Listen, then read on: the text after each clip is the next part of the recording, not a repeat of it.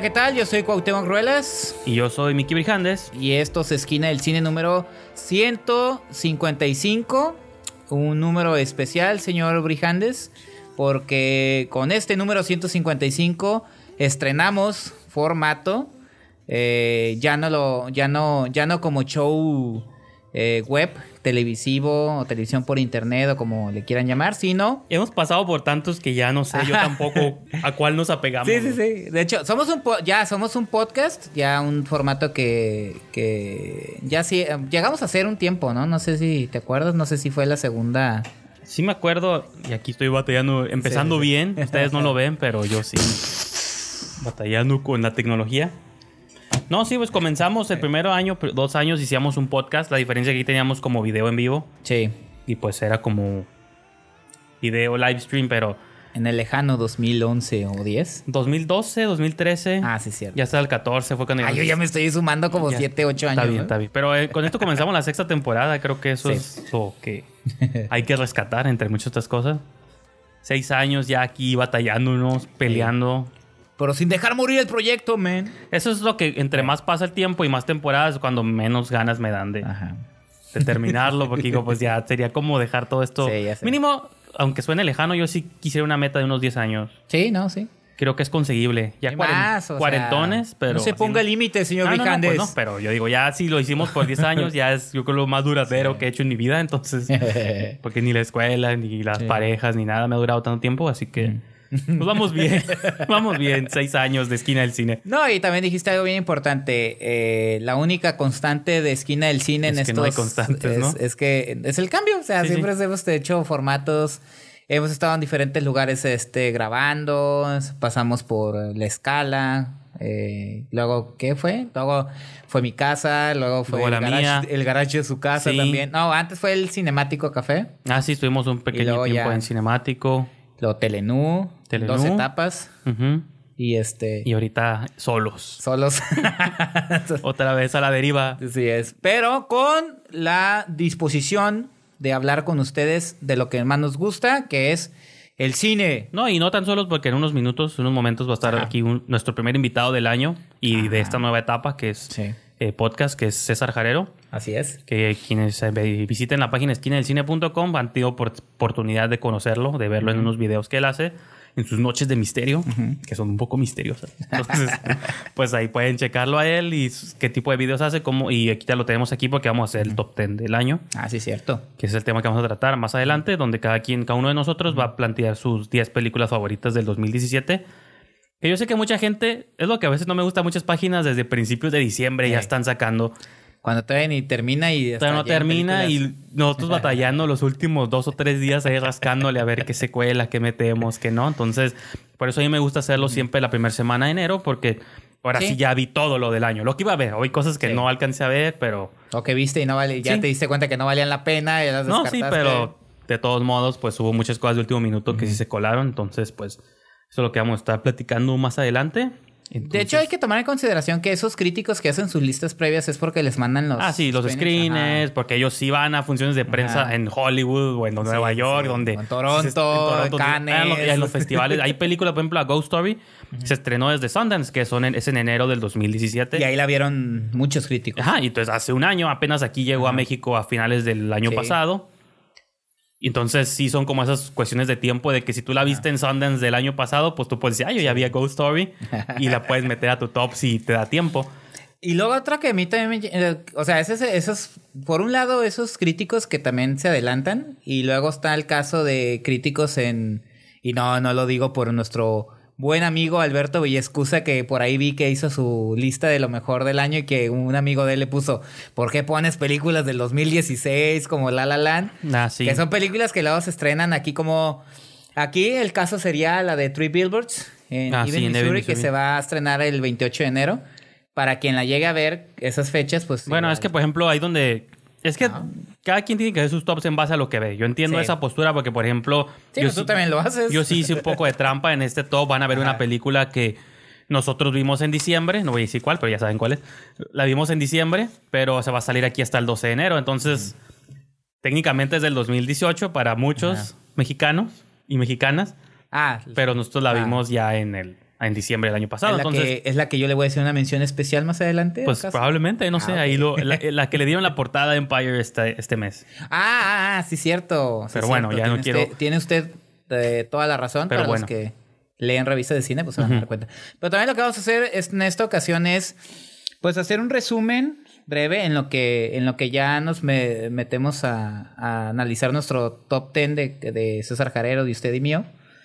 Eh, ¿qué, qué vimos así en lo que restó del año? Nuestro último episodio fue el 154. ¿Fue a mediados de diciembre? ¿O me equivoco? Sí, sí, fue cuando de- salió de las Jedi la última película. Ajá, que fue la, la última entrega que dimos incluso con el formato anterior, el de, el de, el de show de televisión. Y que creo que fue un formato interesante por el tiempo que duró. Creo que para, o sea, nos gusta con esto experimentar, pero No, y ahí agradecimiento a Miguel García Allí, Telenú, y a Ulises, y a Carolina, y a usted mismo, que eran los que se aventaban todo. Uno llegaba como un títere nada más. a- a- No, pero tengo me la- jalaban los hilos y yo con mi papelito repetía mis reseñas, pero ustedes eran los que se aventaban toda te- la parte. de- tengo la esperanza de que este nuevo formato también nos abra otras posibilidades. Sí. Ya teníamos ganas de hacerlo, la verdad. Sí. ¿Para qué? ¿Para qué echaban mentiras? Teníamos Pues es, un- es lo que hacemos siempre, estaba hablando de cine, de películas, con los conocidos, amigos, colegas, entonces esperemos que se vuelva una extensión de todo esto. Por lo menos ya podemos venir en chanclas, ya podemos traer playeras Ah, sí. verdes, Sí, sí. amarillas, sin el problema de la pantalla y la edición. Pero bueno, entonces, señor Brijandes, ¿quiere iniciar usted Sí. un pequeño resumen de lo que vio así, series, películas, Pues- algo que haya cachado al final Pues de como año? dices, ajá, el último fue de las Jedi y de ahí nos tomamos unas Ajá. vacaciones obligadas, cada quien su- desde, desde por su lado. Sí. Aquí tengo mi lista de lo que vimos. Bueno, vimos The Greatest Showman, creo que fue Ah, otra sí, cierto. película que alcanzamos a ver, que ya no comentamos en ningún lugar. Es que fue una función de prensa dos Ajá. semanas antes de que se estrenara en cartelera Sí. comercial. Que creo que es una película, pues no me molestó, no sé, no- como no esperaba nada. Sí. Creo que me sorprendió hasta ligeramente incluso. Sí. Si hay cosas que no compro, eso de que Hugh Jackman sea el hombre más bueno del mundo y que cuando pues P.T. Barnum, o sea, son esas Sí. personas que es la clásica historia del hombre que no tiene nada y tiene todo, ¿no? Sí, ya sé. Y eso como y eso lo convierte como ligeramente un medio asshole, ¿no? Disculpen ahí la palabra, pero pero la película te maquilla todo eso, te lo hace ver como el lindo padre de Sí, familia y es una, esto. es una biografía, Ajá. este, pues pulidita. Sí, sí. Digo, era un circo. En esas épocas sabemos que los circos y los shows Pero, de freaks eran brutales. Por eso, y- pero estafador el vato, pues, y es- explota. Hasta ahí se ve cómo él se hace millonario. Yo te decía Sí. en la sala, ay, los freaks, ellos igual de pobres, pero el dueño está haciendo toda la lana, ¿no? Seguían durmiendo en paja y él en su mansión con sus niñas en escuelas Y ellos nunca cuestionaban eso, ¿no? Cuestionaban ya otras cosas, de que los trataba mal y todo eso. Pero creo que lo que me gustó de ahí fue la música, entonces...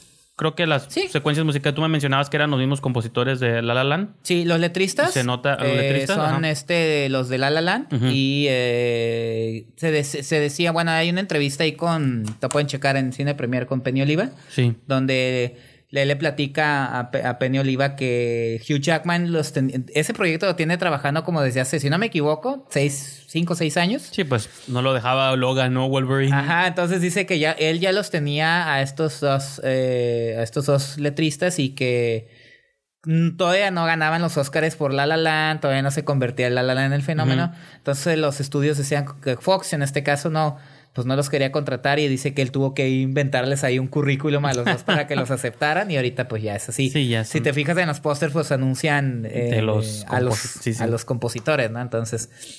A mí me pareció bien, me agradó y creo que demuestra una vez más Hugh Jackman que es un buen bailarín, un buen cantante, un buen actor, Demuestra un que Zac, showman. Zac Efron tiene Ah, sí, la cierto. madera que yo siempre he dicho que tiene, Sí. pero nadie me cree. Es que regularmente Zac Efron eh, creo que en esta ocasión se desarrolla en un, en un ambiente que él conoce muy bien, que es el musical.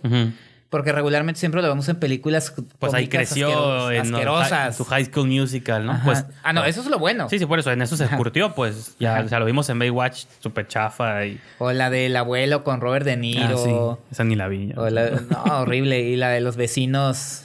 ¿Cómo se llama? Con Seth Rogen y esta. Ah, sí, Neighbor, sí, Chloe Moretz, ¿no? No, Chloe bueno, Moretz. esa es en la Sí, dos. la segunda es Sí, con Chloe. Moretz. Las dos y ya ese tipo de porquerías. Entonces, verlo ahí en su, en su hábitat, Sí. bailando, cantando, pues creo que incluso hasta lo veo actuando como, como como más este a gusto, como en su, Sí, sí, en pues. su ahí, ambiente, ¿no? Soltándose, soltándose el cabello, por así decirlo. Como tú decías, ¿no? Una oportunidad más para que Hugh Jackman ahí saliera en tacón. Nah, no es cierto.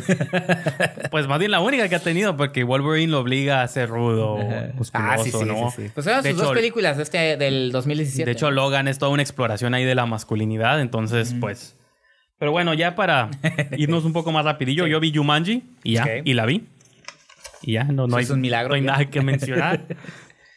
este, quería, porque quería que habláramos un poquito de Bright, que fue otra película que Ah, vimos sí. durante nuestras vacaciones. Y que armó ahí una polémica de La fin de año, ¿no? de David Ayer, escrita por Max Landis. Y protagonizada por Will Smith y Joel Edgerton. El estreno, el primer gran estreno blockbuster de Netflix, le costó 90 millones de dólares. Ah. Entonces, ¿qué te pareció Bright? A mí me gustó, lo habíamos comentado, pero incluso por yo andar comentando que me gustó, me empezaron a palear en redes sociales. Yo no lo comenté públicamente, pero a mí sí me gustó también la película. Es O sea, esta mezcla entre ele- elementos fantásticos, seres fantásticos, orcos, hadas, eh, elfos, en un entorno actual, entre comillas. Eh, hagan de cuenta como si El Señor de los Anillos hubiera sido una historia antigua real en, el- en nuestra tierra y se y años después de están Sí, como si fuera orcos, nuestro pasado medieval, ¿no? Que Ajá. existieron los orcos, los elfos, Sí. los duendes, las hadas. y ahora, de algún modo, todo llegó al presente, donde existe racismo, discriminación, Sí. división de clases. Sí, los elfos, pues, son los riquillos, tienen su propia zona ahí en Los Ángeles. Los orcos, pues, son como... a- minorías. las minorías, sí, analogía a los latinos, negros, Ne- todos los... Pues sí, las minorías. Sí, sí, sí. Pero a mí lo que me gustó mucho y rescato es la, la pareja de Will Smith y Sí, Joel Joel Edgerton, Edgerton. disfrazado pues de, de orco. Creo que en ellos dos se carga la película. Sí entiendo que es un concepto ridículo, están siguiendo un nada ma- una varita mágica y están salvando a esta actriz Lucy Fry que la salió en la serie. Yo la única que lo ubico es en la serie. ¿Se acuerdan de Wolf Creek, esa película de terror? Hicieron una serie, una miniserie de seis Me episodios. acuerdo de la película, pero no. Ajá, hicieron una miniserie, el mismo director hizo una miniserie de seis episodios. ¿No? Y esta actriz es, saliera la protagonista. La, Ah, hay que Wolf mencionar también Numi Rapaz. Ah, no, mi papá, que yo no la Está visto desde que, desde Prometheus, Prometheus, no. No, pues tiene la de ¿Qué pasó con el lunes? Que esa nunca la vi de No, Tommy yo tampoco. Pero es una producción también de... Que es otra de las cosas que pasan con Netflix, de que avientan tanto al asador. Parece Sí. que cada viernes estrenan algo que no podemos ver todo tampoco. Por ejemplo, tú ahorita que tú entres en tus menciones, hubo unas series que también tú viste de Ah, Netflix sí. que salen y si las ves, si las... Si no es Stranger... a mí me molesta que si no es Stranger Things o no Nadie sé... las pela. Nadie las pela, no hacen ruido, pero Ajá. no les quita que puedan ser buenas o no. Pues ahí está, Bright. Y si la quieren ver, te digo, causó división. Todos están diciendo que es la muestra de que Mac Landis es un guionista farsante, de que David ya- ayer no da una desde Escuadrón Suicida, que Will Smith es un Nah, pero es- asshole. esta película se parece más. Es, es- Suicide Squad se la No, digo que hay gente que dijo eso y hay gente que sí le gustó. A Suicide Squad se la quitaron, eso está Sí. claro, se la editaron, le hicieron lo que quisieron, porque es lo que hace Warner, ¿no? Que ha hecho con todas sus movies, menos Wonder Woman. Yo creo que privilegiada Patty Jenkins. Sí, ya sé. Pero sí, esta movie se siente más David. Es como End of Watch, lo que ya había hecho él con End of Watch, pero pues en versión con orco, como Bueno, lo que, fantástica. lo que David Ayer ha hecho muy bien con, uh, con el género policíaco. Recordemos que él hizo el guion de Training Day, que fue Ah, una sí. película que dirigió Antoine Fuqua. Fuqua. Él, hizo En el Rápido y de- Furioso también, de la primera, él tiene guion- co-guionismo en Ah, la primera Rápido y Furioso. Y la primera, si se acuerdan, antes de que fuera estas Ajá. películas de espías internacionales, era una historia callejera de autos. Ajá, no, y luego tiene otra así. que pasó desapercibida en su momento, pero que es muy buena. Chequenla, es Dark Blue. Ah, con Kurt. Russell y Scott- el, el otro, un actor ahí desaparecido, Scott Speedman. Ah, Scott Esa Speedman, película la dirigió cierto. Ron Shelton, que también un director ahí medio. eh, pero era un guion de David Ayer y es una de las mejores películas que en su momento dirigió Ron Shelton. Luego te digo Training Day, Of Watch. Y luego por ahí se aventó un experimento extraño con Arnold Schwarzenegger, Sabotage. Ah, sí, cierto, sí. Entonces, pues tiene, tiene como proyectos muy interesantes David No, yo, yo creo que es, es buen director, nomás que Sí. quizás no ha tenido todavía la oportunidad que tuvo de Spotlight, que fue con Suicide Squad, como que se la quitaron. Claro. Creo que a la gente en el mainstream le dio la impresión de que "Ay, este director no trae nada, pero yo creo que no, no, yo digo que no fue culpa de él. Yo creo que No, en porque Bright- Warner no sabe ni No, qué está haciendo con yo- sus personajes también. Yo creo que en Bright se nota que es un buen director, nomás. Eh, la barrera aquí es o compras lo ridículo del concepto de dos policías buscando una varita mágica eh, persiguiendo una elfa Ajá. y eso, y lo sobrenatural. Digo que nos recordaba las películas de los noventas, como esa de Hellbound de Chuck Norris, tú mencionabas Alienation. con Hay una de James los Caan. momentos que se llama Anonymous Rex. O sea, yo, yo ya la había confundido esa con la de Whoopi Goldberg, que, es- Pero también puede entrar que en también es ya una policía con un dinosaurio, que, es, Sí. que es más como comedia, pero es eso, pues es una película que se siente de otro tiempo. Seguramente son películas con las que creció el guionista Max Landis y los Ah, claro como un sí. homenaje. Y de, en alguna, de algún modo funcionó, tanto que ya anunciaron secuela, ¿no? Nosotros no vemos números, Netflix es famoso por no arrojar números Sí. ni estadísticas, Pero sí dicen que Pero no sé cuántos millones de suscriptores la descargaron. pero pues sí, ya anunciaron la secuela, que va a ser escrita y dirigida por David Ayer, ya sacaron a Landis una patada, y entonces Para Pues- los detractores de Mac Landis, pues deben estar contentos. quiere decir que algo les gustó de, Ajá. de Bright, pero no sé tú qué quieras, ¿qué viste estas vacaciones? Yo vi una super serie, bueno, dos super series que para mí fueron un reverendo cachetadón en la cara. Una de ellas es Dark, una serie, ah, una coproducción entre Netflix y Alemania. Ahí la tengo en mi lista de pendientes, no la vi. Es realmente una, una película. Malamente estuvieran comparando con Stranger Things. Sigo sin entender por qué. Pero me doy cuenta, afortunadamente no tiene absolutamente nada que ver más que se desarrolla en un pueblito. es una Es todo lo que tiene que ver. Esta serie habla sobre viaje en el tiempo. Yo, lo, yo te lo comenté, lo comparé más con Donnie Darko, 12 Monkeys, este, los cronocrímenes de Nacho Vigalondo, estos, eh, eh, los efectos que puede tener un, viaje en el tiempo. No tiene nada sobrenatural. También están diciendo, ah, es que tiene elementos sobrenaturales. Yo no le vi ninguno. Yo nomás estoy viendo efectos del viaje en el tiempo en un pequeño pueblecillo alemán donde se van descubriendo que... Pero crees que a lo mejor el hecho de que sea alemana puede hacer ahí el ruido a la gente de que si no ve actores, Mira, ¿sabes qué? si no ve actores gringos y niños carismáticos como Stranger Things, no.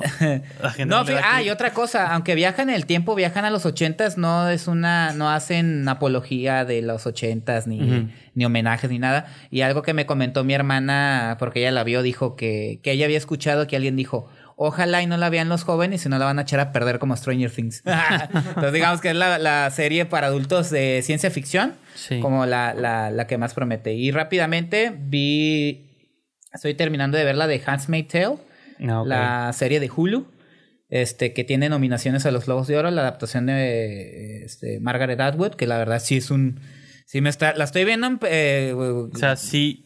Tranquilamente, porque la verdad cada episodio sí me deja desgastado. Habla sobre un futuro utópico, distópico, perdón, donde Estados Unidos se- es como los niños del, los niños del hombre, donde ya los, Ah, el mundo ok, se va, sí, sí. Se, co- se colapsa económicamente, ya no hay, ya las mujeres no son, no, no, no hay niños porque no hay fertilidad, todo eso, hombres y mujeres, y este llega un sistema totalitario eh, ultraconservador y religioso hacerse del poder en Estados Unidos y le nombra la República de Gilead. Es un documental, ¿no? De lo que va a pasar. Nos pareciera. Entonces ahí, la verdad, aplausos para Elizabeth este, Moss, que es la, la protagonista.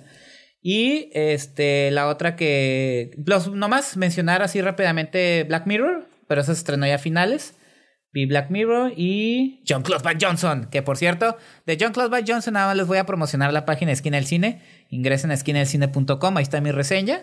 Y ahí pueden ver por qué me gustó la serie de John Claude Van Damme de Amazon. Esa es de Amazon Prime. Sí. Mencioné Netflix, Hulu y Amazon Prime. Y un- pues, hubo varias, ¿no? Club de Cuervos, Twin Peaks.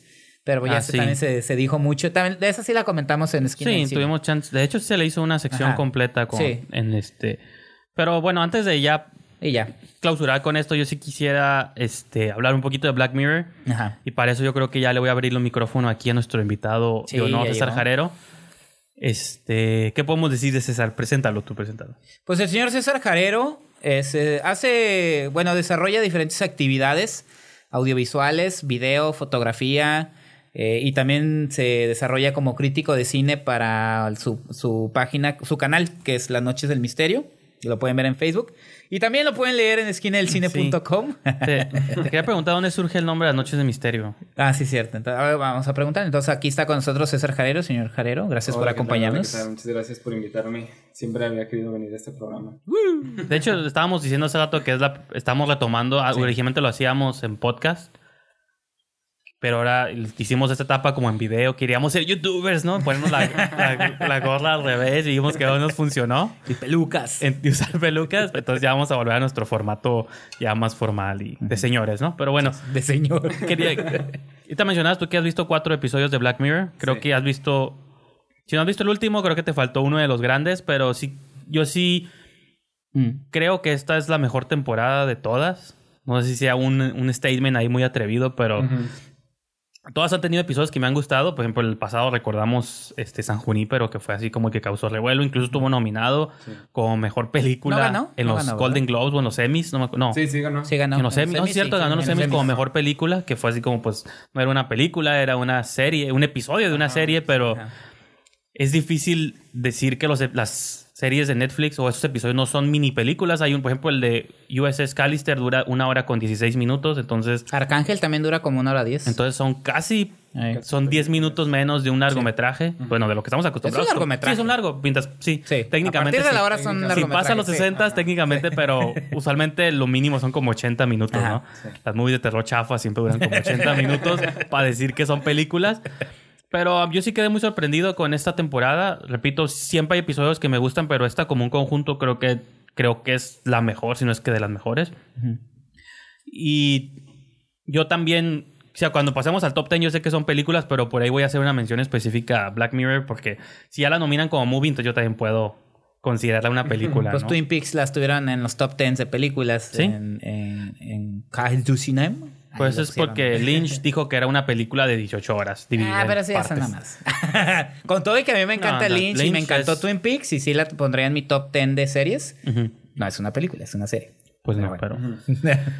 Entonces, pues ahora sí yo creo que es tiempo de Sí. pasar... ¿Tienes tu lista? Todos tienen sus listas. Sí, sí, Ya ahí. sea que la tengan impresas o en sus cabezas. Oye.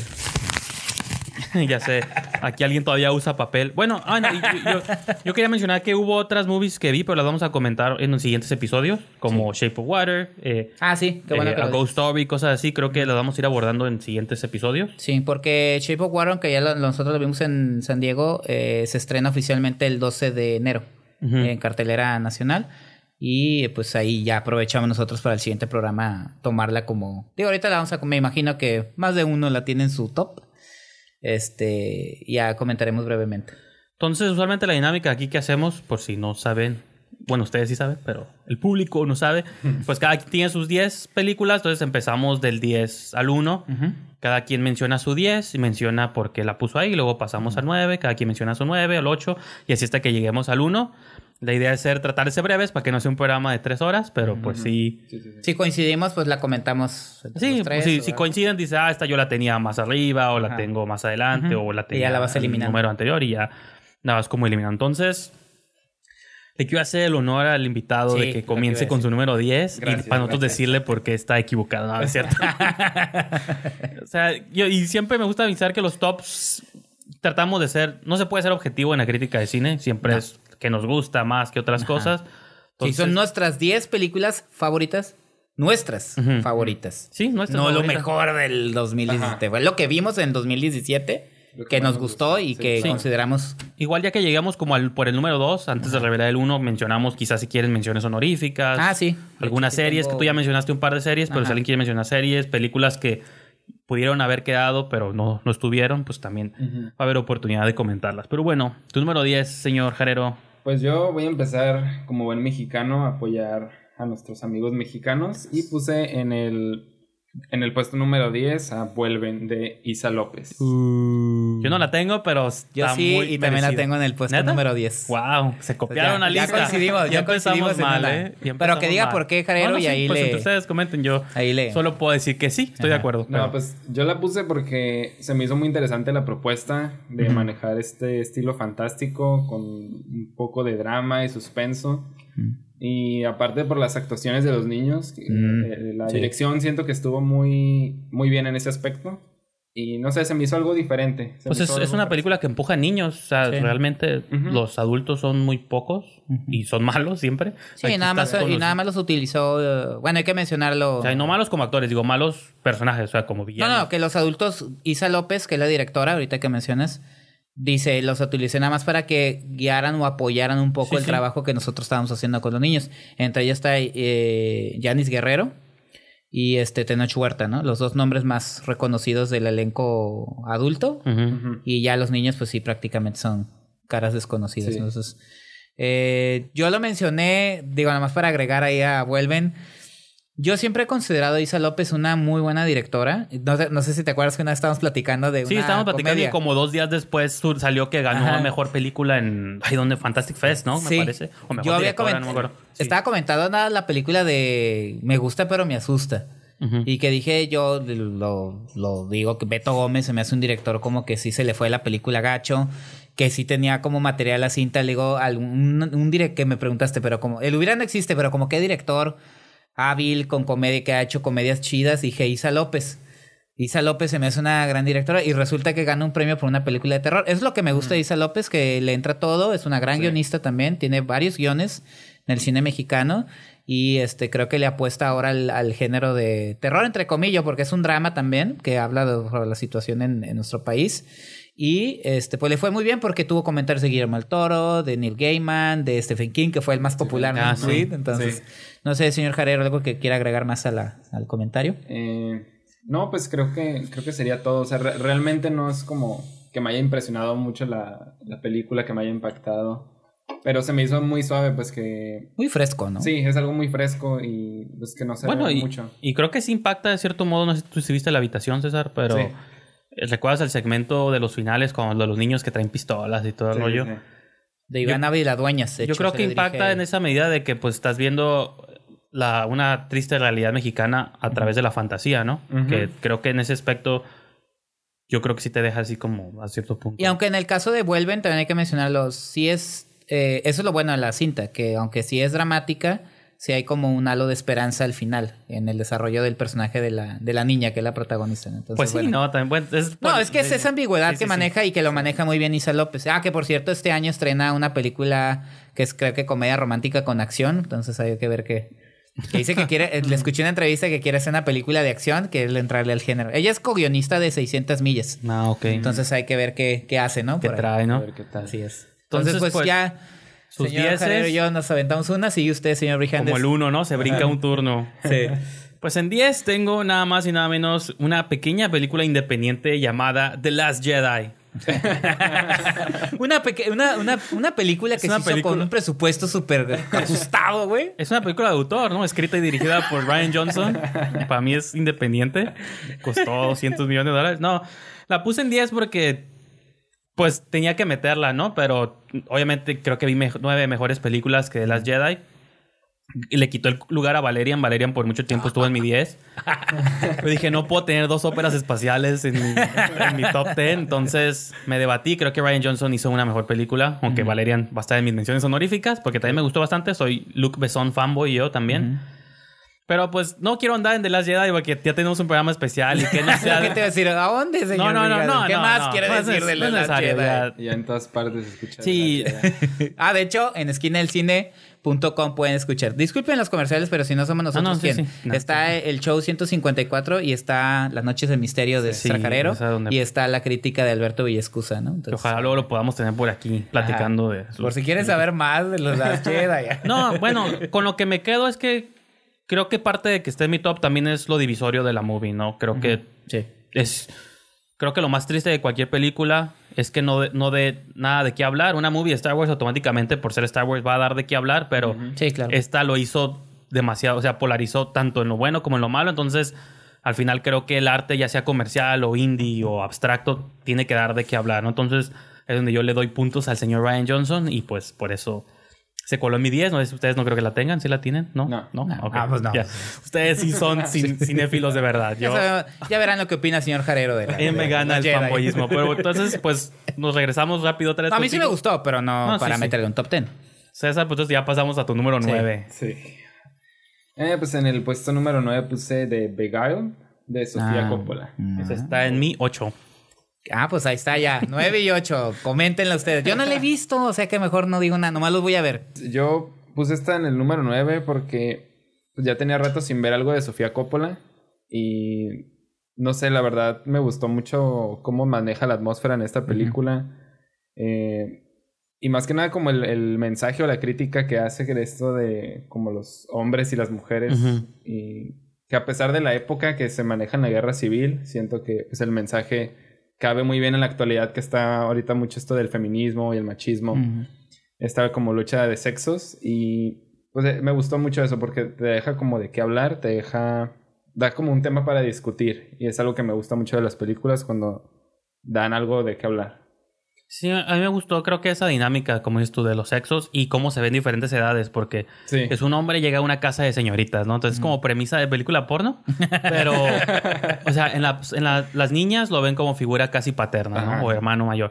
Las como adolescentes veinteañeras lo ven como con atracción, bueno, más bien hay todas lo ven como atracción Sí. sexual, pero diferentes edades. Está El Fanning, que es como la más joven, está Kristen Dunst, que es como mediana edad. y Es un está- gran elenco, de y hecho. está Nicole Sí, sí, Kidman, sí. que es la mayor y es la matrona. Entonces, me gusta cómo ellas pasan de víctimas a victimarias, a, los- a tomar venganza.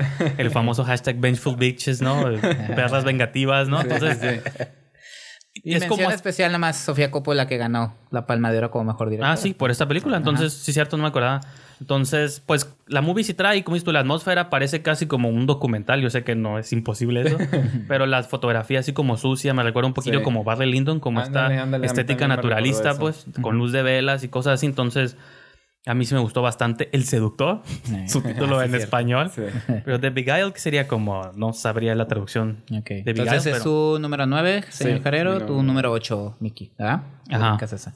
Entonces sigo yo con mi número 9. Sí. Yo en la número 9 tengo la película Blade Runner 2049 de Denis, B- Denis Villeneuve. Estoy un poco ¿Denis decepcionado. porque Villanueva? La tienes muy abajo, esa también está en mi lista más para arriba. Tengo muchas películas mexicanas arriba. Ah, este, Blade Runner me gustó. Son, son- es una película, la verdad, no, no esperaba. Bueno, sí esperaba mucho por Denis, Villan, de Denis Villeneuve, pero no sabía al mismo tiempo qué iban a hacer con la película. Eh, es un clásico que.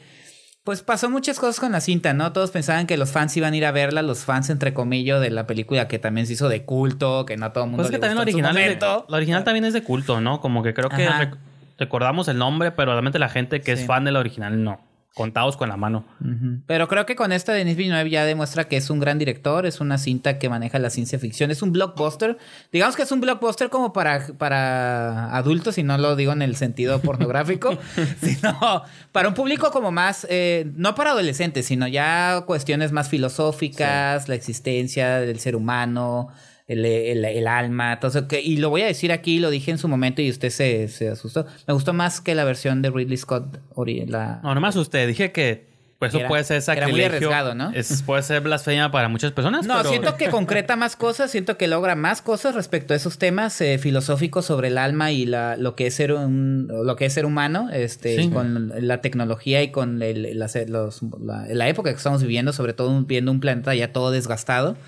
Y creo que eh, eso fue lo que me gustó. Y ya los elementos técnicos, pues ni se digan, ¿no? Me tenían abrumado, la verdad. Pues sí, me tenían con la piel chinita, la, la foto de Dickens, el montaje, sí. el score es de quien, de Johansson, ¿no? Sí, sí, sí. Entonces, todo eso fue lo que me gustó. Entonces, por eso Blade Runner 2049 está en mi número 9 del top ¿Y tú la tienes en tu top también, no? En el 2. Uh, yo tengo en el 6, pero ah, sí ah, este... Ah, mira, la tiene más arriba él. no, no, pues... Igual y como ya cuando le toque él más adelante que comente, porque le gusta, pero yo nomás iba a mencionar de que yo me acuerdo que Denis Villeneuve había dicho que... Este... Que quería él hacerla porque sabía que si alguien más la tocaba, la propiedad le iba a hacer mal, ¿no? Que tenía que hacerlo él mínimo para que le constara que estuviera. Y era como un statement ahí medio cocky, medio, a ver. Pero ya cuando vimos la movie, creo que sí nos cayó a todos. No, no, tenía que haberla hecho a él porque lo hubiera hecho cualquier otro mono. Y que ya venía Este- de un proyecto de ciencia ficción bastante interesante como Rival. Sí, Arrival. Y de una Sicario, gran película pues es como que- Sicario, ¿no? Entonces. Pues se ha estado puliendo con cada Sí. movie y está cura que cada año tiene una película nueva, pues no Sí. sé, es como el Woody Allen pero de la ciencia ficción, ¿no? O de, o de cosas más complejas, no Sí. sé cómo Y le hace para filmar una- tanto tan rápido. Una situación triste con la película que se consideró un fracaso de taquilla dentro de los parámetros Sí. económicos que maneja Hollywood. Este, pero. Eso creo- es, eso es un gran debate, yo creo que después Sí. tendríamos que hacer un programa sobre eso Aparte, mismo ¿no? de que vivimos en esta era de la obsesión de los números, que las buenas movies luego de pronto, ah, pues es una película ya, o sea, Como de Last Jedi, ¿no? Que tiene Sí. mil millones y todavía están cuestionando de si fue un fracaso. si fue un fracaso. No, pero hay películas que ah, no le fue bien, pero eso es lo que importa al final o lo importa que sea que un te producto traiga un buen producto como, como bueno, un, un- Que un buen film. trascienda, ¿no? Con el tiempo. Exacto. Entonces, ¿quién sigue? ¿Qué sigue? Yo sigo yo. Sí. Con mi número 9, ¿no? No lo he dicho, ¿va? ¿O sí? No. va. Nos estuvimos brincando. Mi número 9, sé que es una movie que yo creo que César no ha visto, pero tú y yo fuimos a verla a San Diego llamada Niña Pájaro o Lady Bird. Ah, sí, sí, Ah, sí. Lady De hecho, sí. de hecho, yo la tengo. Déjate digo. Sí número 1, ¿verdad? Si tú Nah. mejor- tengo. En el número 3. Ya sé, ya nos estamos gastando, ya estamos spoileando toda nuestra lista, ¿no?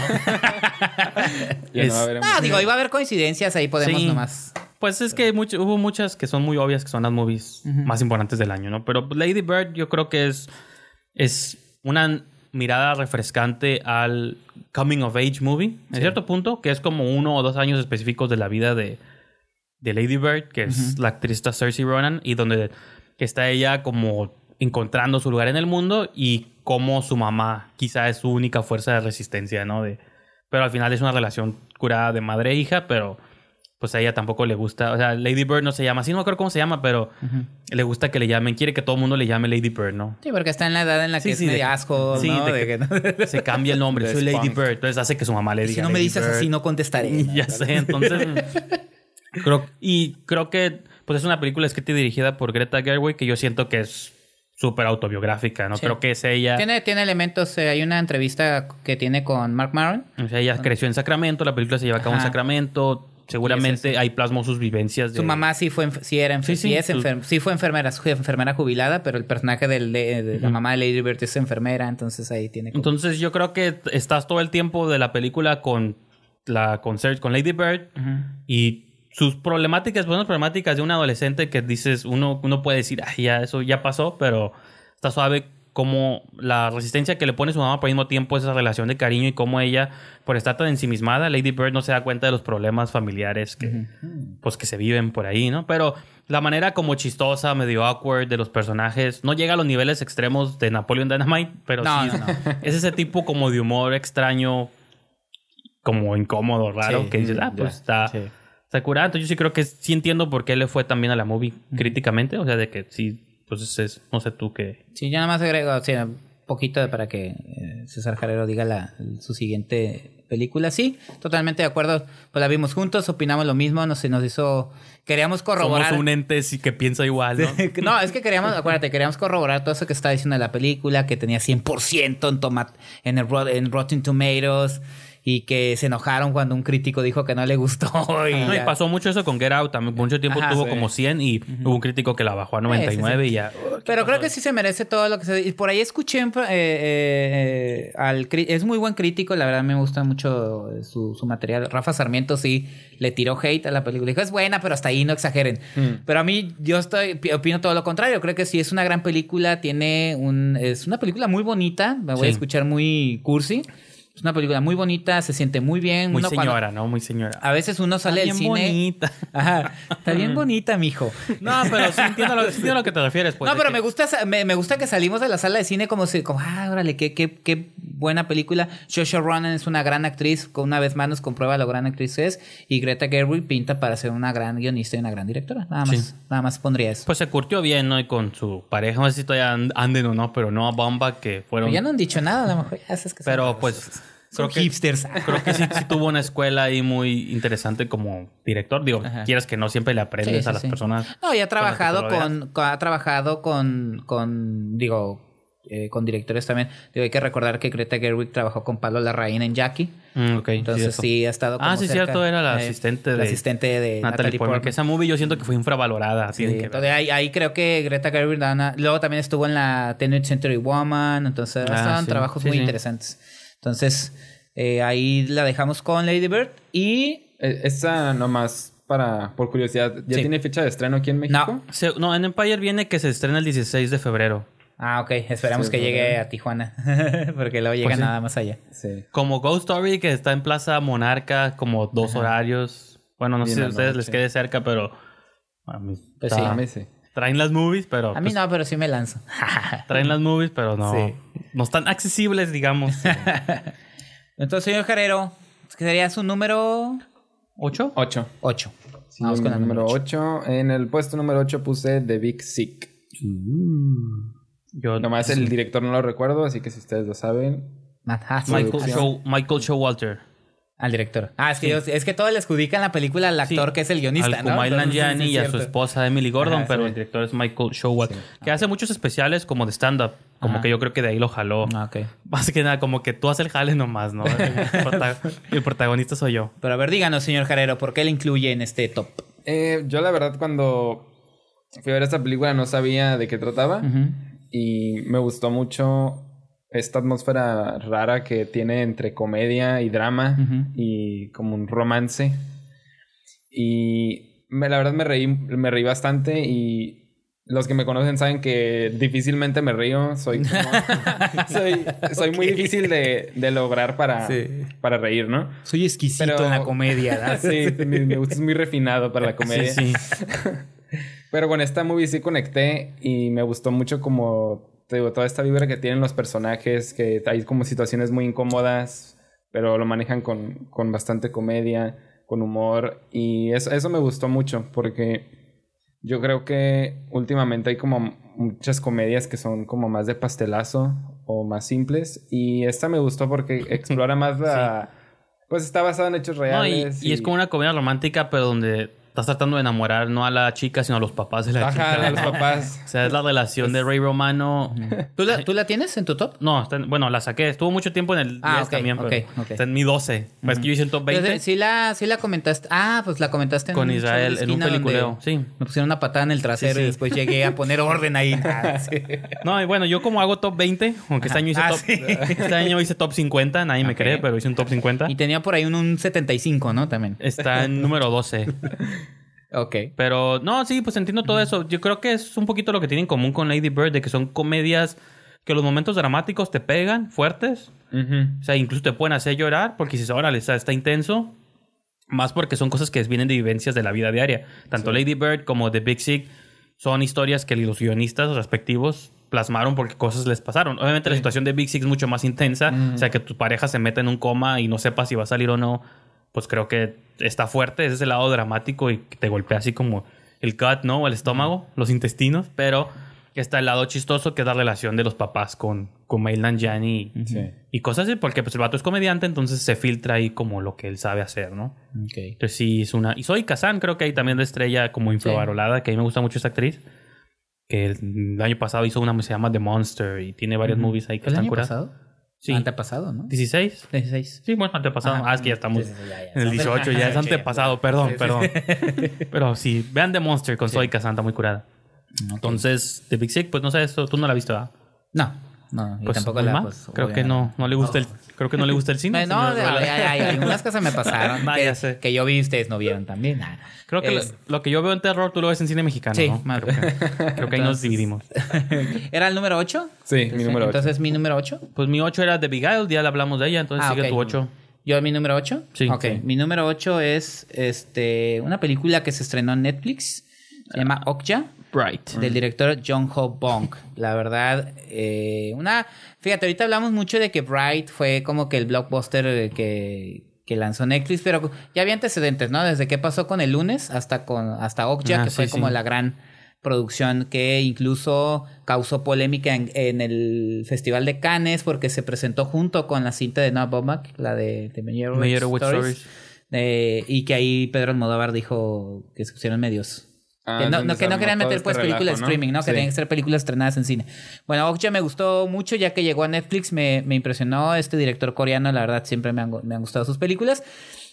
Y esta historia pues llama mucho la atención a una niña y su amigo cerdo mutante en un futuro indeterminado, Sí, sí. donde una empresa comandada por el personaje interpretado Es por Tilda como muy, se siente como muy anime, ¿no? Como Ajá, esa vibra sí, de niña con un amigo mi vecino Totoro. Cosas así, ¿no? Entonces, la verdad me gustó mucho. Me gusta la mezcla y tú lo mencionaste en el programa. Te digo, nomás voy a decir porque lo tenemos en un show, la comentamos.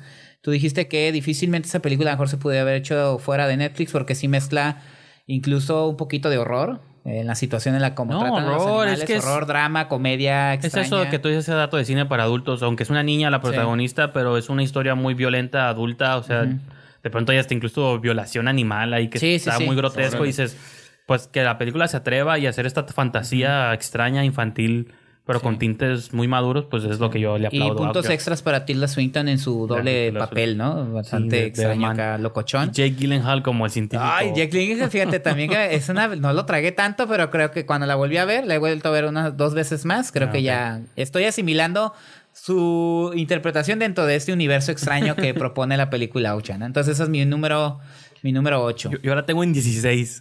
Ah, pues está bien. está, en, está en mi top 20 todavía. Yo, yo esa no la miré porque en, en- cuando recién salió Netflix hubo como mucho hype y estaba, me acuerdo que entraba a Facebook y estaba saturadísimo Ok, de que ya. todos, oh, Sí, sí, sí. que es la mejor película. Entonces, no sé, a mí se me hace raro cuando de repente hay como mucho hype en una película. Me niego a seguir- me espero niego a seguir tendencia. No, le- no les hago caso a los... Soy, soy punk. Sí, sí, sí. Por eso no viste Stranger Things entonces. Ah, está bien. No, no, sí nos No, gustó, sí. pero con todo Yo eso tampoco hacemos. veo muchas cosas de Netflix. Es raro. O sea, cuando algo, no sé, algo tuvo que me llamó la atención. Creo que el director estaba curada también la idea de ver. Sí, que verlo traía. cómo trabaja. No, y luego todo este escandalito No, que sí son canes también Sí. de a ver qué Pero es lo que está. tiene buenos actores. Paul Dano, Lily Collins. Ya creo que Ah, Lily Collins, sí, buen- cierto. buen sí traía. Y a Jake Gyllenhaal yo también soy fan, fanboy. Quiero que sea Batman, próximo Batman. Así que, pues, creo que el cast y todo eso. Un pequeño pausa ese de agua es tuya por si gustas. ¿eh? Ah, ok, gracias. Si no, pues no. Entonces, entonces ese fue tu número. Ocho. Ocho. Sí, ¿no? Sí. Entonces, yo ya dije mi 8. Entonces Será las paso al 7. Ok. Sí, no, ya todos dijeron sus 8, ¿verdad? Sí, ya. ya. Justo un poco, como nunca lo habíamos hecho entre tres personas, siempre eran dos, Sí, entonces sí, era un poco más fácil, pero... Pues mi número 7, hablando de historias de fantasmas, Ajá. puse A Ghost Story. Ah, mire. Creo que... Se coló, ¿eh? Se coló. Sí, tuve que sacar Asesinato en el Oriente de Expreso para meter... ¿Neta? Esa estaba... en ¿Tanto mi- sí? serio? como No, a mí me encantó esa movie. A mí sí me gustó mucho esa película. Ok. Yo sí la disfruté. Se me hizo un cine clásico del que ya no se ve, Kenneth Branagh. Pero bueno, no estamos hablando de eso. Estamos hablando de A Ghost Story. Nadie de ustedes la vio, ¿verdad? ¿O sí? ¿Tú ya la Sí, viste? yo también, de hecho, la puse Ah, en sí, el mismo cierto. puesto. ¿En el 7? Ah, Sí. pues ahí Wow. está. Adelante, señores. ¿Qué puedo decir? Pues yo sí me lancé a Plaza Monarca a verla. Rara vez voy a esa plaza a ver películas. Y habíamos como cinco personas y al final de la sala, al final de la función estaba yo solo. O sea, no estoy haciendo hipérbole ni nada. Yo éramos cinco y todos se salieron. Me quedé yo Órale. hipnotizado con la movie. La verdad, sí. Pues es que no sé cómo empezar a describirla. Es más que una historia con una narrativa tradicional. Es algo. De entrada, la presentación es cuadrada, ¿no? Es 4-3. Sí. Entonces, siempre sientes que estás viendo a través de una ventana. Y pues la premisa creo que todos la saben. Es Rooney Mara, Casey Affleck, son un matrimonio. Él se muere y se convierte en un fantasma. Que Pero es un fantasma de sabanita con un fantasma representado ¿no? De- con la clásica imagen fantasma de fan- clásico. Ajá, el fantasma clásico de la sábana, de un hombre bajo una sábana. Entonces, eso suena ridículo, sí, pero es trágico, es melancólico, es un paseo y luego empieza a hacerse preguntas sobre nosotros y nuestra relación con el tiempo, de Sí. O sea, te empiezas a sentir... en Es una película de terror no tradicional, porque ahora tú estás del lado del fantasma. Estás viendo todo el punto de vista del fantasma. y hay una parte donde el fantasma empieza a aventar cosas, platos, y estás viendo cualquier escena del conjuro, de Annabelle, pero la estás viendo del punto de vista del fantasma y su frustración de que se quedó atrapado en la casa. Y, Ok. Pero porque el tiempo... No sé... Está curada. O sea, está David Lowry, es el director del mi amigo Pete. Pete, Sí, Pete's Dragon. Que esa muy también me gustó, pero dices, o sea, está Ya chistoso, vi, que, fíjate, está chistoso no. que un director que trabajó, Dicen que esta la hizo en secreto. que trabajó con Disney, Ajá. de pronto él, ah, sí, había una entrevista con Sí. él que le habló a Rooney Mara y que dice, "Hey, ¿quién sale en mi película? Que nadie sepa. Ah, sí, bueno. No, pues, qué fácil ha de ser, ¿no? Eh. La filmaron en Texas y salió y... Bueno, digo, a mí sí me... Por eso tuve que meterla, porque creo que sí me dejó una experiencia así. Pues yo puse ahí en un tweet de que en cualquier otro año hubiera sido mi número uno, nomás porque pues ya... Hay un montón de... Hay un montón de cosas que no puedo poner tan arriba, pero sí. Yo leí un post del señor César Jarero donde decía que él casi ya estaba a punto de llorar Sí, en la sala y todos estaban riendo. ¿Qué pasó ahí?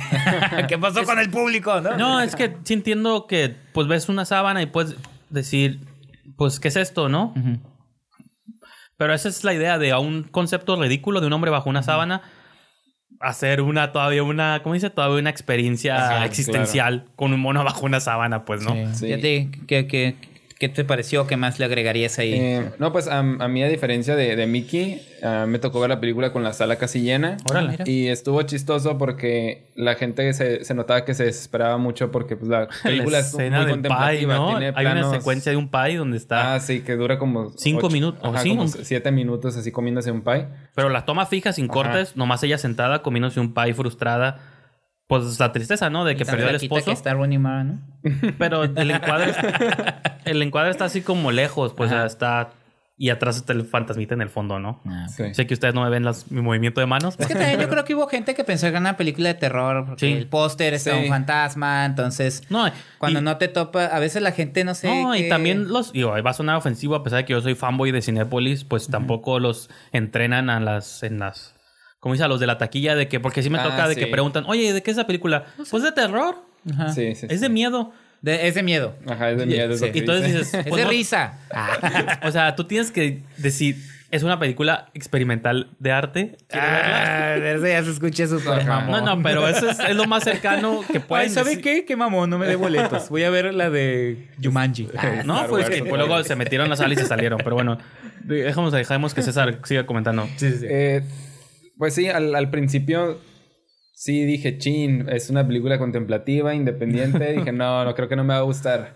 Pero ya después empiezas como a entender el discurso, la propuesta del director, que es como todo este concepto sobre el tiempo, la vida, eh, el olvido. Entonces maneja unos conceptos muy interesantes y empieza a entender el porqué de hacerla con- tan contemplativa, tan lenta. Y es ahí donde yo empecé a conectar ya como a los 20 minutos de la película y ya me empezó a gustar y ya fue como no despegaba la vista. Empezó a salir la lágrima. Sí, sí, sí, ya No, casi, es casi, que- sí, casi lagrimé. Toda esta secuencia de los spoilers, bueno, ¿qué se puede spoilear? De los, Sí, ed- ya, de, los edificios y la música y de pronto el fantasma ve cómo pasa el tiempo a su alrededor. Sí. Y luego como que hay un lapsus ahí donde se regresa al principio de- del tiempo de los vaqueros y están, la familia está sentándose. O sea, es- pues habla como de los fantasmas, ¿no? Por más intenso que suene Ajá, y existe. sí. Pues habla como de los fantasmas, las cosas que se quedan. No sé, está... Es, recuerda un poquito a los otros, ¿no? es una exploración muy... Fantasmas que se quedan atrapados en su Sí. Ajá, pero quizá de el una tiempo pasa y no se dan de cuenta. una narrativa no tan convencional. Ajá. Y lo que está curada acá es que, bueno, nosotros también te pone el lado de los fantasmas, ¿no? sí, Pero no, pues estás al aquí- lado de los fantasmas, aquí- de hecho. Aquí lo sabes que estás del lado, estás sintiendo esa tristeza con el fantasma, pues, pero lo chistoso es que es un hombre bajo una sábana, Sí. pues, ¿no? Y que eso es lo que en la entrevista esta de David Lowry decía que él quería, dice, quería como que esa imagen que todos tenemos del niño con una sábana y ya es un fantasma, si él la podía como recontextualizar como en otra situación, ¿no? Ok. Y si ustedes creen que vilmente nomás se puso una sábana, pero que sí, va a tra- que sí es un costume que alguien tuvo que tejer Sí, y hacer, sí. que No, sí, abajo sí, de la sí, sábana sí. trae como otro traje. Porque incluso Sí. cuando camina en los Para que los ojos no camina se- no sí, está sí. pisándose la sábana, No, podrías no, pisar ajá. con la sábana, ¿no? Y dice, sí se hizo, sí se mandó a hacer un traje especial, no crean que es nomás una sábana Sí, encima. luego aparte hay, hay, hay algunas partes donde se ve como más como arrugada la cara. Ajá, no sí. sé, y como que sientes otra... Cuando tú lo ves como que te... Sí. Te, te refleja otra cosa. Se, se va ensuciando y luego se saluda con otro fantasma en la casa de enfrente. Está- Sí. tiene, sí tiene cosas chistosas, pero creo que es como parte de todo, ¿no? Esto, Entonces, pues sí, gran película. Y aunque no lo parezca, creo que sí se tiene que ver en pantalla grande. Creo que... Porque Entonces, el, esa sound- es su... Sí. el soundtrack, no, más decir que el, score, el Ah. soundtrack, hay una parte donde Rooney Mara se pone unos audífonos y está oyendo acá. Creo que también está muy curada esa, Ah, sí, el soundtrack también está muy esa bueno. secuencia. Pero bueno. ¿Ese es su número 7? Era tu 7, mi 7 también. Sí, el 7. ¿Tú sigues tu 7? ¿Ya lo Siete. mencionaste? 7, ¿verdad? Sí, No. el 7. Mi 7 es la única película de superhéroes que voy a tener en mi lista y es Logan. Una película de James Mangold, la última entrega de... Que fue que ganó mucha gente también ahí, no le gustó. No sé si te acuerdas que tuvimos ahí una plática en una posada y que nos dimos Ah, cuenta sí. que con- no, No, tú... detestó la película que porque no le gustaba que pusieran a su Wolverine así. Desde que la vimos, tú me dijiste que esta pues, estaba a nivel de un Dark Knight. ¿no? Yo sí, yo sí la pongo y lo sostengo. Yo sé que para Pero creo muchos que que, van a sí, o estar sea, que- escuchándose. No, es que yo también com- lo comenté en No, es que tú me lo habías dicho casi en el momento que la viste y yo dije, "Ay, esto es un statement muy grande. Salí, sí. Pero no, no, no, creo que la- creo que el año y la crítica y el, quizás sí. tenías razón. Yo la he vuelto a ver como una vez más después de Sí, yo el cine varias veces más. y digo, no, la movie sí sí sí está contando cosas sobre la vejez también, sobre el Sí. paso del tiempo hablando de Sí, sí, sí. y, aparte. y esto, pues un montón de cosas, pues, ¿no? La crítica del que eh, San Diego Beta Comando dice es una la película de- hace como una mención especial, ¿no? Antes de dar su top ten dice eh, por fin nos entregaron la película de Wolverine que todos queríamos ver. Porque recordemos que todas las clasificaciones de X-Men y de las de, las de Wolverine de solo, pues era para adolescentes y adultos. Sí, PG, Cuando el personaje PG-13. es sumamente violento, agresivo. Eh, finalmente creo que el que dio la, da la pauta de que se puede hacer algo así fue Deadpool con su. No, sí, pero lo, fácil, lo fácil era hacerla nomás violenta, pues ya. bien de violenta. o sea, como, sí. como Deadpool. Es R y Ajá. entonces vamos a hacer chistes de pitos, chistes de, de todo. O sea, y está bien, pero Deadpool no te- nunca Ajá. pretende trascender de eso. Logan, sí, va a ser violenta, pero no nomás era eso. Digo, yo me quedo con la parte de cómo lidiamos con ser viejos, con ser mutantes, con ser diferentes. Y qué vamos a dejarle a las nuevas generaciones. Sí. Y si podemos salvar a las nuevas generaciones. Claro. Y aparte de usar la canción esta de Johnny Cash en el trailer. O sea, creo que Sí, sí.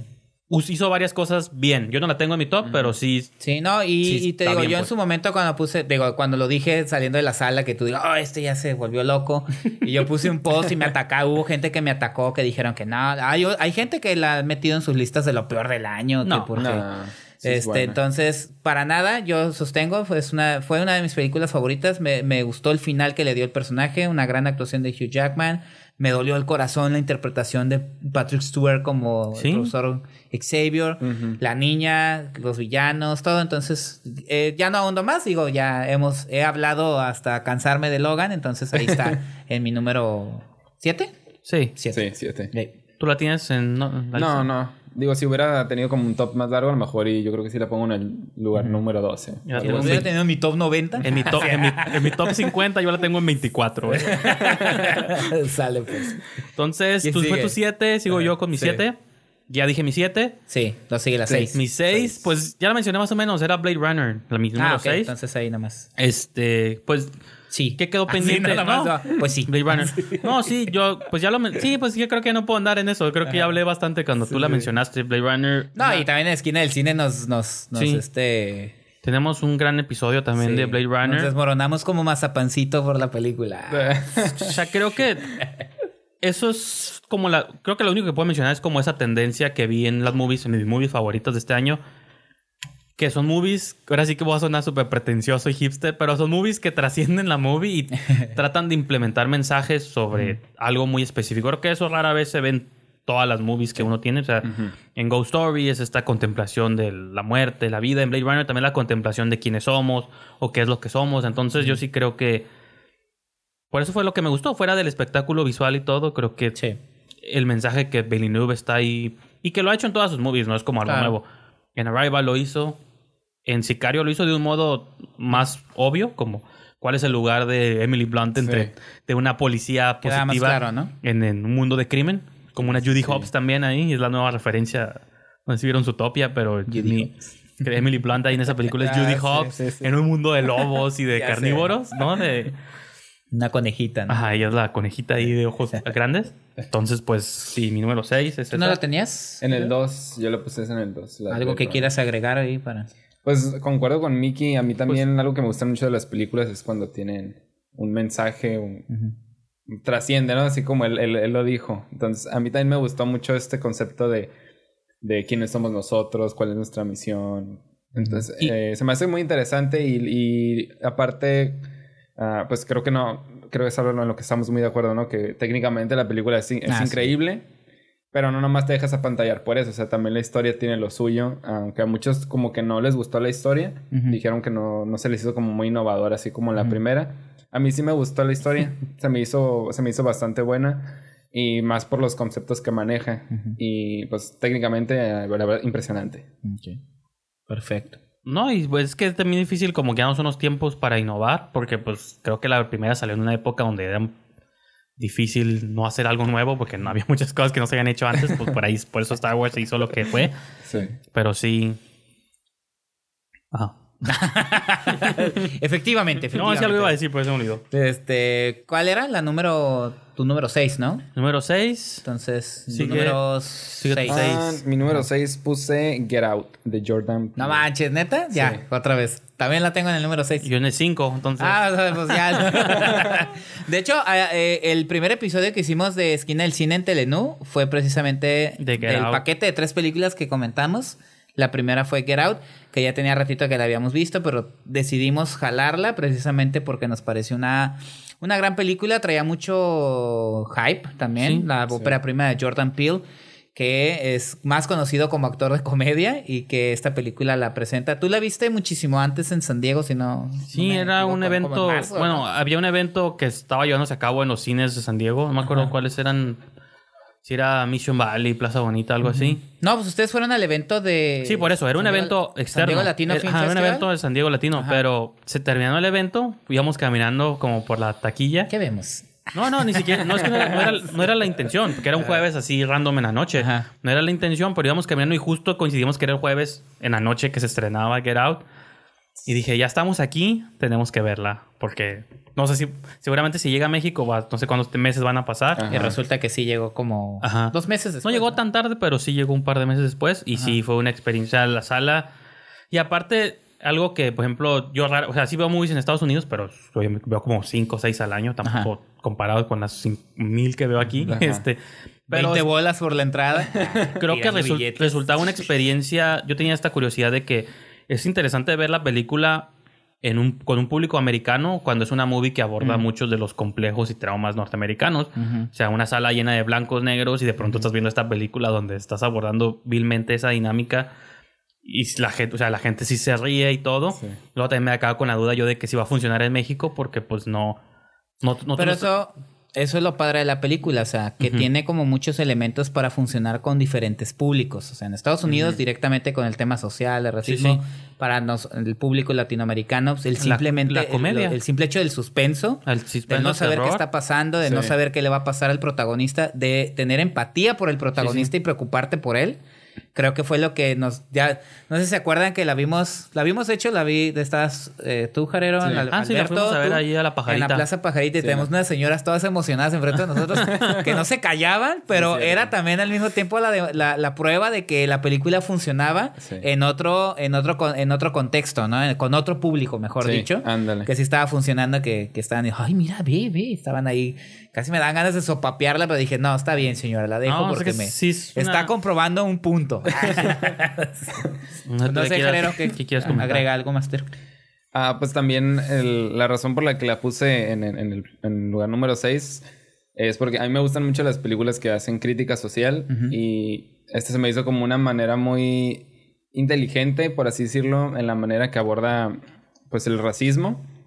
Pero también me gustó mucho como este twist que le da de como de humor, de manejarlo con humor, en eh, que hay partes donde no sabes si reírte o sentirte incómodo. Sobre todo con el personaje del Sí, el ¿no? amigo, pero también Sí. cuando están en la casa, pues de Sí. que los papás, es como esta idea de que ah, no estoy siendo racista, pero no, no, no quiero demostrarlo. Ajá. Pero lo está haciendo, pues, ¿no? al mismo tiempo. El simple, el, el momento cuando la señora. Políticamente correcto llevado sí. al ridículo, ¿no? Sí, Sí. cuando la señora, sí, cuando la señora se le queda viendo, oye, es verdad lo que dicen. Ajá. Del tamaño. O sea, es algo que ves como chiste, pero es esta parte de todos los complejos y que la clásica del hombre blanco que quiere ser negro y Ándale. O la frase que dice el papá, el suegro, que le dice... O sea- Si yo tuviera que haber votado una vez más por Obama, lo hubiera Ah, hecho. sí, como de sí. queda bien, de no, yo, estoy contigo. Sí, sí, así, sí. ¿no? Y que Jordan Peele lo ha dicho en entrevistas de que él no contaba con que justo cuando la movie se estrenara Obama iba a estar fuera y iba a salir estar. Trump en la presidencia y que res- toma otro significado la película en este clima que se está viviendo en Estados Unidos, bueno, y en el mundo, ¿no? Pero Claro. esos, pues creo que... Y eso es lo que Jordan Peele venía de un background de comedia, de sketches, de Mad TV Más chibi.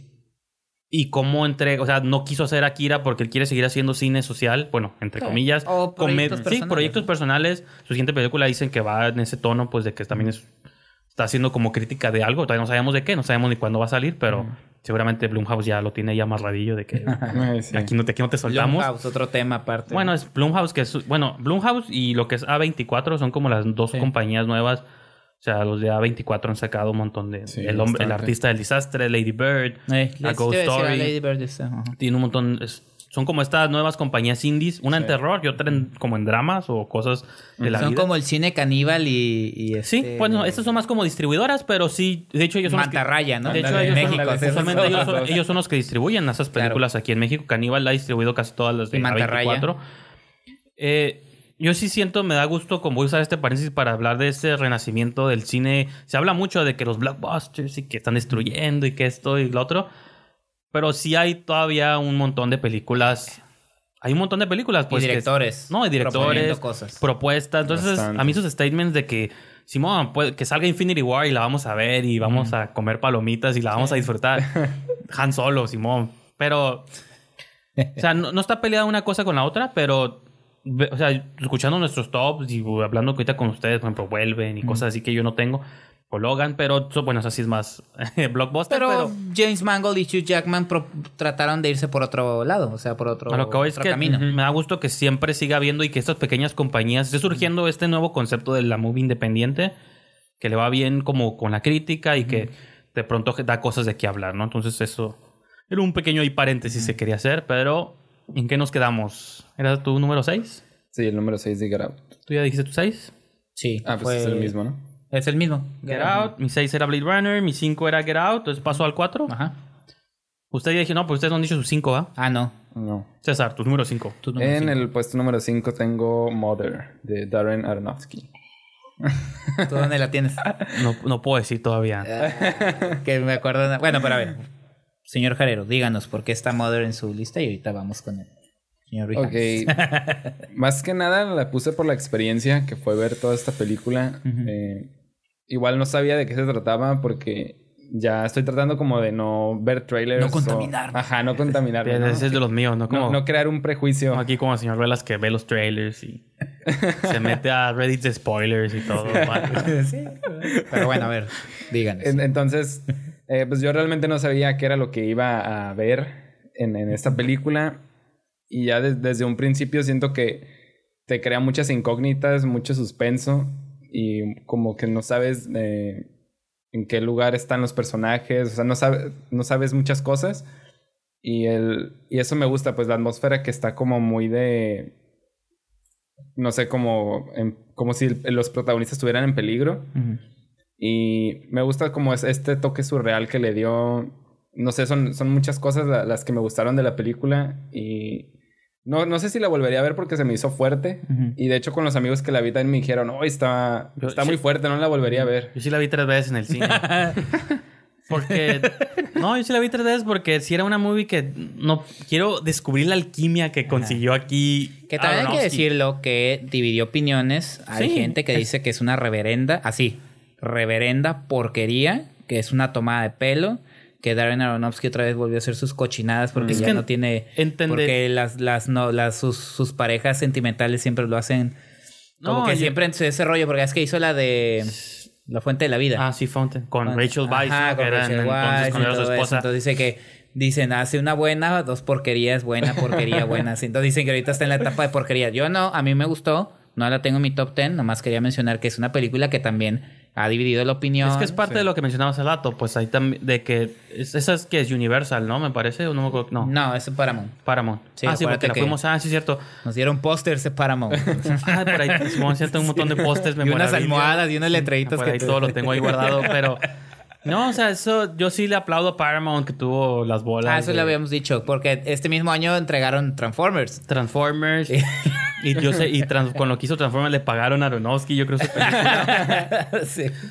O sea, el cine es como a Ghost Story. Yo no dudaría que mucha gente la podría poner como, ay, ¿qué es esto? Tomada de pelo, tomas contemplativas, que no pasa nada. Una chica Si es comiendo, un fantasma, no vale, vámonos de la sala, ¿no? Sí. comiéndose un paya ahí por siete quiero ver minutos. demonios, güey. ¿no? Sí. Pero, pues eso es, es como repito, de lo que me gusta del cine, que lo, de algo que es, de lo que es posible con el cine, generarte emociones fuertes, Mm.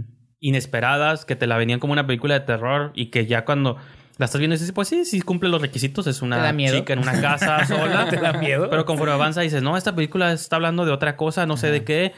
El, entra el elemento del surrealismo. No me acuerdo cuando hablábamos de ella, la comparábamos con el cine de Buñuel, como esta idea de... Sí. Sí, ya es su- en su recta final es surrealismo total. Sí, Pasan un montón de cosas. Te das cuenta ya que Javier Bardem representa otra cosa. Que todos son como... Están representando símbolos de otras cosas, Ándale, ¿no? muy simbólico. Sí, pues eh, lo padre también es que O sea, cada y- quien le da interpretaciones distintas. Y es eso. Nosotros nos estábamos, bueno, yo en lo personal me estaba yendo por la parte ya como bíblica. Hay parte bíblica, hay parte Pero del cambio climático, hay Ay, ajá, parte pero hay otros que la interpretaron como el proceso creativo de un artista. de un artista. Exacto. Yo, yo en, en la primera vez que la vi, yo la vi como eh, simplemente, digo, yo no soy mamá, obviamente, no puedo ni por género ni por nada, pero sí. simplemente, hasta la película se llama Mother, como simplemente la experiencia de ser madre, No, mother. Traer vida No, y, mother es mother. y como esos traumas del, del esposo distante, que yo tengo que lidiar sola con el chamaco, Sí. y el mundo violento trata de robármelo, y vilmente en esta secuencia que ves policías, militares, explosiones, el cambio de Kristen Wiig ahí extraño, entonces... ah, Kristen Wiig, sí, sí. Sí, creo que es una de las. Pues es una de las mejores movies que he visto en mucho tiempo. Yo pues, también la tengo en mi top. Sí, y además lo que me gustó, pues es precisamente eso de que la opinión está muy dividida. Sí. Y a mí, digo, creo que prefiero que la opinión esté muy dividida a que no la vean. Porque es, es- esta película pues te hace pensar, te deja, te deja pensando y como maneja emociones muy fuertes, pues uno las recibe y también, también sientes eh, pues los que, lo que estás viendo. Y eso es lo que me, lo que me gusta de, de este tipo de películas, porque pues a final de cuentas las películas son arte y creo que el arte se trata de, de emociones, ¿no? Y sentimientos. Y esta película para mí fue todo eso, fue como un tren de emociones y estar sacado de onda y por eso me gustó mucho. Entonces hay que ver Transformers como una obra de arte. ah, no es cierto. No, No, no, eso creo que todos quedaron de acuerdo en que era una porquería. Es que John Rocca dice que es una genialidad. No, y- y no crítico de confund- Collider. Y no negar que la comedia o lo chistoso, lo chis- el chiste es parte de la experiencia, de que si te ríes. Porque poco en la sala yo me estaba riendo de un montón de cosas, pero te ríes de lo absurdo y de lo incómodo. Entonces también es como una especie ahí de release, ¿no? Como decir, "Ah, ya estoy, puedo exhalar, ¿no? A través de, de un montón de cosas. Entonces ese fue su número. Él puso en el. Ah, tú no has cuatro. dicho. Ah, Puso en el Lo 4. quieres dejar en suspenso. Pues la dejo en suspenso porque ya cuando Sí, sí, vean, sí. pues nos. Ya descubriremos Cinco. al final. Fue el 5 ¿Fue, ¿Fue tú qué? Número Cinco. 5. Cinco.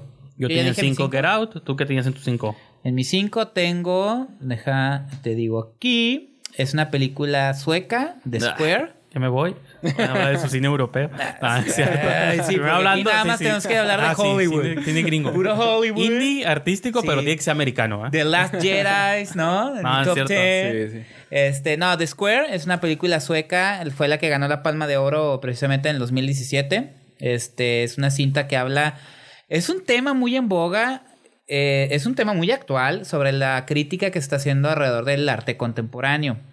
Sobre cómo, si es una tomada de pelo, si realmente se tiene que tener otra sensibilidad para entenderlo, si, si realmente está hablando de los problemas de la sociedad, nada más es una postura así como de élite de, oh, yo entiendo. No, y más que todos, sí. ¿no? Sí. te das cuenta que es de lo que estamos hablando ahorita en, Ajá. aplicado en el cine, ¿no? De que si el cine debe decir, si lo podemos entender o no lo entendemos y nos resulta un chiste. De hecho, ¿no? está tan de moda el tema que incluso está revalorando el trabajo de Yoko Ono. Este, no sé si se acuerdan hace un año o dos que se la tuvieron ahí pegando de gritos en un museo de Ah, Nueva sí, York. sí, este. Entonces, este, no, está, está muy padre. Y también digo, eh, para que se acerquen un poquito al, al tema, los invito a que lean la página de la crítica de arte Avelina Lesper, abelinalesper.com, que es una Ah, crítica No, súper sí, sí. dura sobre la arte contemporánea en nuestro mí me- país. gusta mucho Sí, sí, sí. Es una, una mujer súper inteligente, súper incisiva. Entonces, una cosa me llevó a otra, pues, ¿no? Porque la, la- la he seguido mucho y eso me llevó también a ver The Square.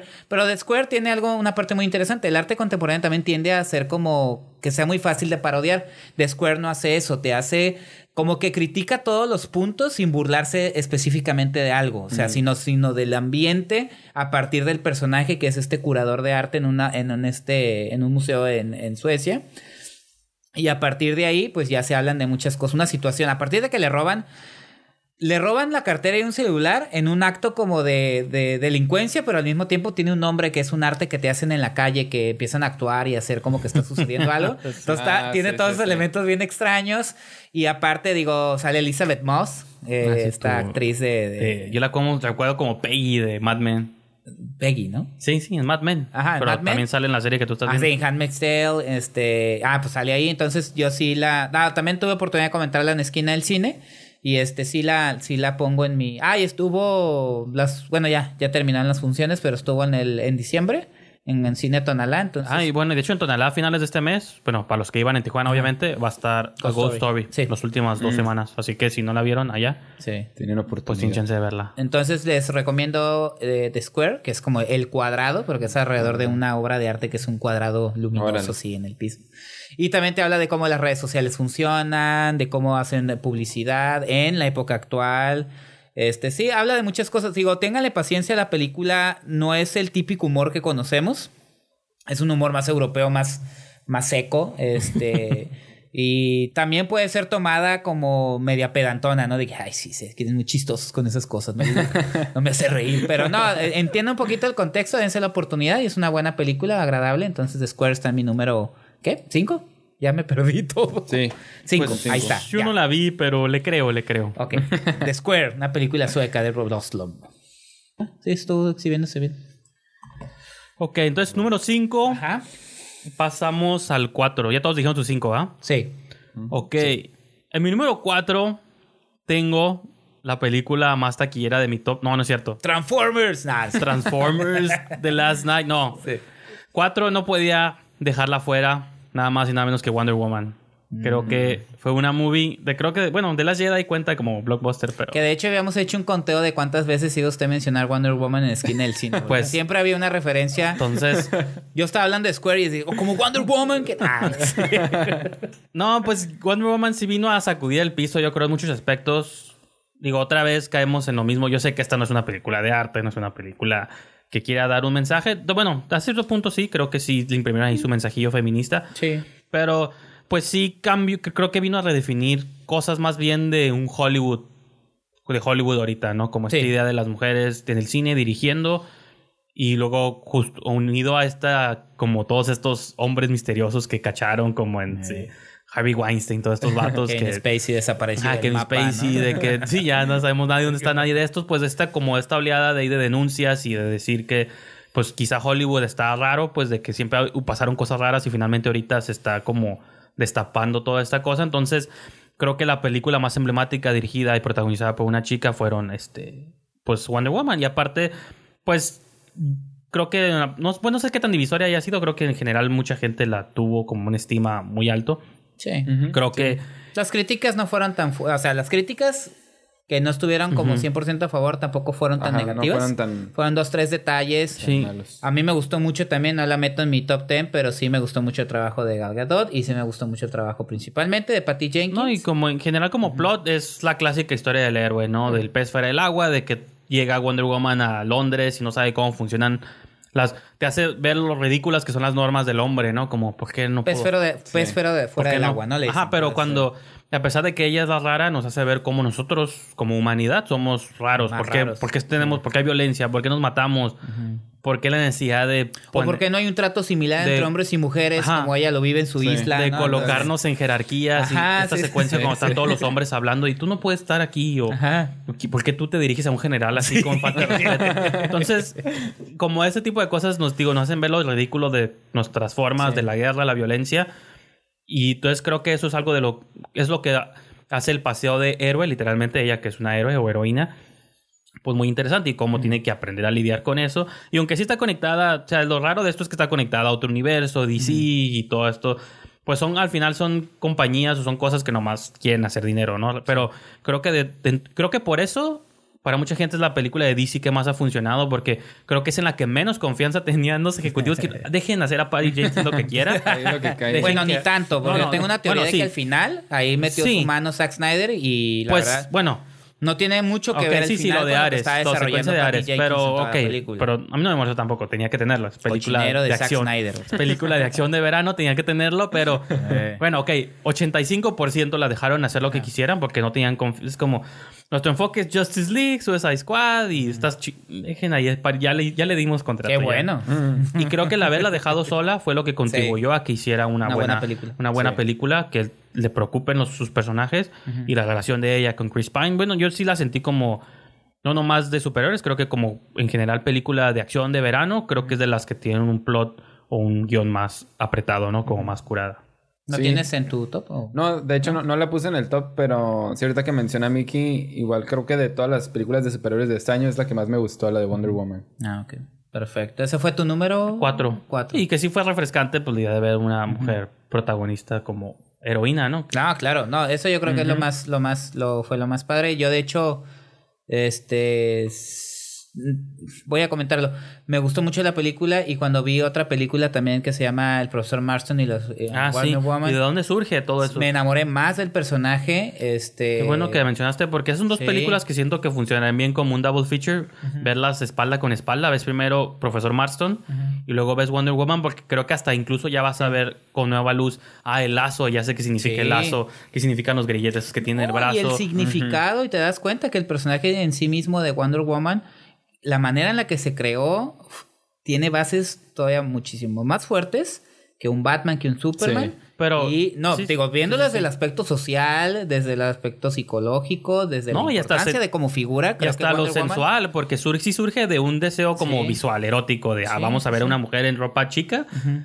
Pero, o sea, de que no, no lo niega profesor Marston de que cuando está en la escuela de señoritas viéndolo, o sea, que le provoca como esta excitación, luego el bondage, pero también lo maternal, porque pues está inspirado en su esposa, que es como el lado maternal, pero de la protección. Entonces, como que todas las facetas que él vio en las mujeres de su mundo, hijas, esposa, hasta extraña amante, porque vivían una relación poliamorosa. Sí. Entonces, si lo ves hasta, en- digo, te, te recontextualiza hasta la película, cuando ya ves Wonder Woman, ya entiendes.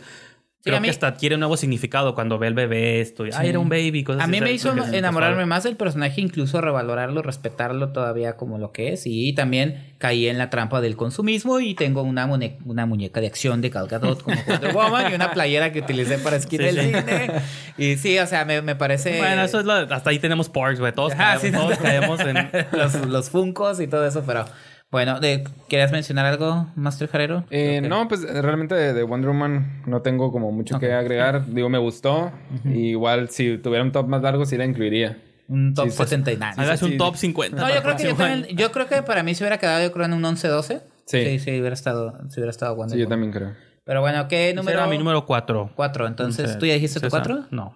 No. El, no. 4. En el puesto número 4 tengo Baby Driver. De Edgar Wright. Espántame. A Y así ver, yo, y sí, adelante. yo, yo ni la puse, fíjate. No, ya nada puse. No, pues la verdad Edgar Wright eh, sí es como uno de mis directores favoritos. Entonces, desde que anunció esta película yo ya estaba así como bien... Ya había apuntado qué día la iba a ver y todo. Un calendario ahí Y pues sí, no, no me decepcionó la película. Tiene como este estilo de Edgar Wright que es como películas muy dinámicas, sobre todo en la edición. Y a pesar de que es como, creo que a simple vista puede pasar como una película más del montón de acción. Ajá. eh, no, no lo es. Pues eh, logra desarrollar bien el personaje, el baby. Y tiene como, me gustó que te- maneja como un estilo clásico, eh, como de una película de acción Ajá.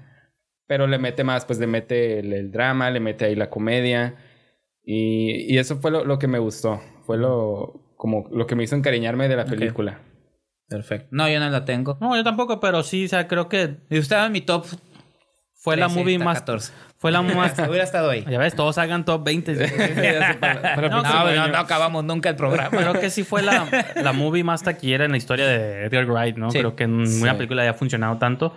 Creo que aquí logró como él conectar todo lo que siempre había hecho él, ¿no? Como homenaje a la acción, pero no tanto en el tono de parodia, porque creo que sus tres películas anteriores caían más en la parodia, en la sátira. Creo que esta dijo, no, voy a hacer una movie de verdad, con actuaciones de verdad. Entonces creo que eso fue lo que se sintió. Yo tampoco la tengo porque hay una parte de mí que cree que sí tienes que ser más fan de Edgar Wright para que te gusten sus movies, porque Sí. son como de- soy fan de Edgar Wright, ¿no?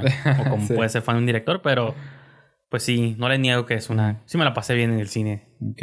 Y es un buen editor el muchacho. Bueno, quien, sea, quien sea que le edite a él. Sí, en- hace no, buen sí, es, es que él llegó a mencionar que quería hacer como un musical, pero en base a la acción. ¿no? Y de hecho la música queda Sí, mucho porque como con la de hecho lo- al principio se siente como La La Land, ¿no? Pero con, Ah, sí. con Sí. persecución de Con carros y todo muy ya. coreografiado. Está suave eso. En vez del tráfico de Los Ángeles, persecución de asaltantes, Ajá, ¿no? Sí. Eh, esa la tienes en tu número. En el Cuatro, 4. ¿no? Tú ya dijiste tu 4. Sí, Wonder Woman. ¿Sigues tú, tu cuatro? Yo, mi 4 es mi. eh, la película La Habitación. Es una antología de. La de The Room, ¿no? Con Tommy Wiseau. No, The Room con The esta... ¿Cómo se llama? Brie Larson. Brie Larson. No, La Habitación es una producción mexicana, es una, este, una antología conformada por ocho historias. Ocho di- directores entre los que destacan Ernesto Contreras, Carlos Carrera, Carlos Volado, Daniel Jiménez Cacho, Natalia Beristain, Iván Ávila Dueñas, este... Ah, se me escaparon los otros, pero... Y No, el elenco es, y es sobre un guion Sí, sí. eh, porque a veces las antologías se manejan de manera independiente, cada Ajá, quien cada hace su guion, cada su historia. ¿no? Es un guion de María Diego Hernández, un estupendo guion de María Diego Hernández, que se desarrolla, trata de algún modo de abordar la historia, eh, eventos importantes en la historia de México, partiendo desde la revolución pasando por la matanza del 68, pasando por el terremoto del, eh, del 85, pasando también por eh, lo- el asesinato de Colosio. Indirectamente, ¿no? No estamos diciendo que... No, porque todo lo ves, como el nombre De lo dice, a través de una habitación. Ajá, en una habitación en la. Ciudad de México, ubicado en la colonia Juárez. Este, y diferentes personajes que habitan esa, esa, válgame la redundancia, esa habitación. habitación. Este, se desarrollan a través de, de, esa, de esas historias hasta pasa- pasar por la época actual con el crimen organizado, los efectos del crimen organizado. Pero eh, se me hace una película muy redonda. La han criticado también. Me ha, me ha tocado escuchar que la han criticado mucho en otros, en otros espacios de cine. O algunos que ni siquiera la tomaron en consideración. Creo que hacer Como una nosotros, antología. ¿no? que no la pusimos. hacer una antología. ¿Eh? Como nosotros que no la pusimos. Bueno, Ah, no, no, no, pero pues en su momento también No, la yo- pudimos yo sí la ver. en, en eh, la pudimos ver Ah, en ¿sí en. Wow. Sí, está en mi top. Ah, ¿en qué número? En el 3. Ah, no, pues entonces, ya, bueno, me, ya me voy. Yo, yo- mucho yo- gusto, yo señores. pensé que no iba a estar con ninguno, yo ya me estaba explayando, No, pero bueno, yo No, no, no, diría bien, eso. sigue, síguele. se me hace una película eh, muy redonda, eh, bien dirigida. Tiene altibajos, pero muy, muy, este, no, no tan perceptibles como para decir, ah, eso es la- el peor episodio. Creo que lo que hace que enganche muy bien es que el guion es únicamente de María Diego. Este, y que le da, y que ella misma lo dijo en una entrevista que ella quería darle como el tono. O sea, cada quien iba a tomar sus decisiones a base al guion que, que iba, que iba a plantearse. Entonces, señor Jarero, usted que también la tiene en su topo de aviente sus Sí, pues a mí también.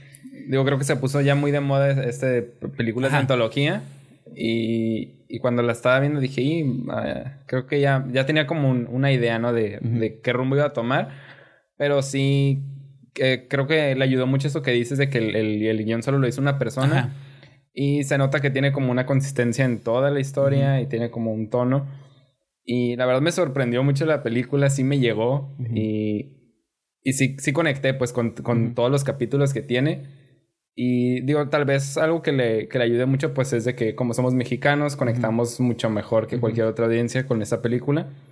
Pero sí se me hace, no sé, hasta yo la consideraría como patrimonio de México o algo así porque la verdad a mí se me hizo muy buena la película. Sí, sí, sí. No, este- pues es que es- en- hace una síntesis de todas las. Ajá, pero sí. Yo te lo decía cuando recién la vimos en el San Diego Latino del Ajá. pasado año. De Que tuvo buena respuesta con el público Sí, pues- norteamericano, ¿eh? Órale. De que son esas movies que. O sea, dices, sí, me gustó, pero al mismo tiempo me hizo sentir mal porque me, hizo- me resumió en una hora, dos horas, lo, las peores cosas que han azotado mi país, ¿no? En la política, en catástrofes naturales, Sí. en la historia, en la discriminación, los- o sea, la lo que mencionaba hace rato, la, la violencia que golpea a los niños, a Racismo. las familias, el racismo, Sí. crimen organizado que mencionas tú. Entonces dices, órale, pues. Gracias por de- de- ¿cómo tallar en mi cara que mi país está bien chafa, ¿no? Pero Sí. También te da esa esperanza de que, pues, si quieres cambios o quieres cosas, pues depende. Entonces, Pero bueno, toda la historia final, ¿no? no, no, sí, sí, digo, no está tan descabellado lo que dice César de que, pues, si es una película que funciona de esa manera mental o didáctica de decir, bueno, podemos hacer algo para cambiar cosas, ¿no? Claro. No sea, todo está tan gris como lo ves ahí en la película. Pues ese es mi número 4. Yo ya dije mi número 3. Ujú. Entonces, ¿quién sigue con Digo su- yo, pues, mi número 3, tengo...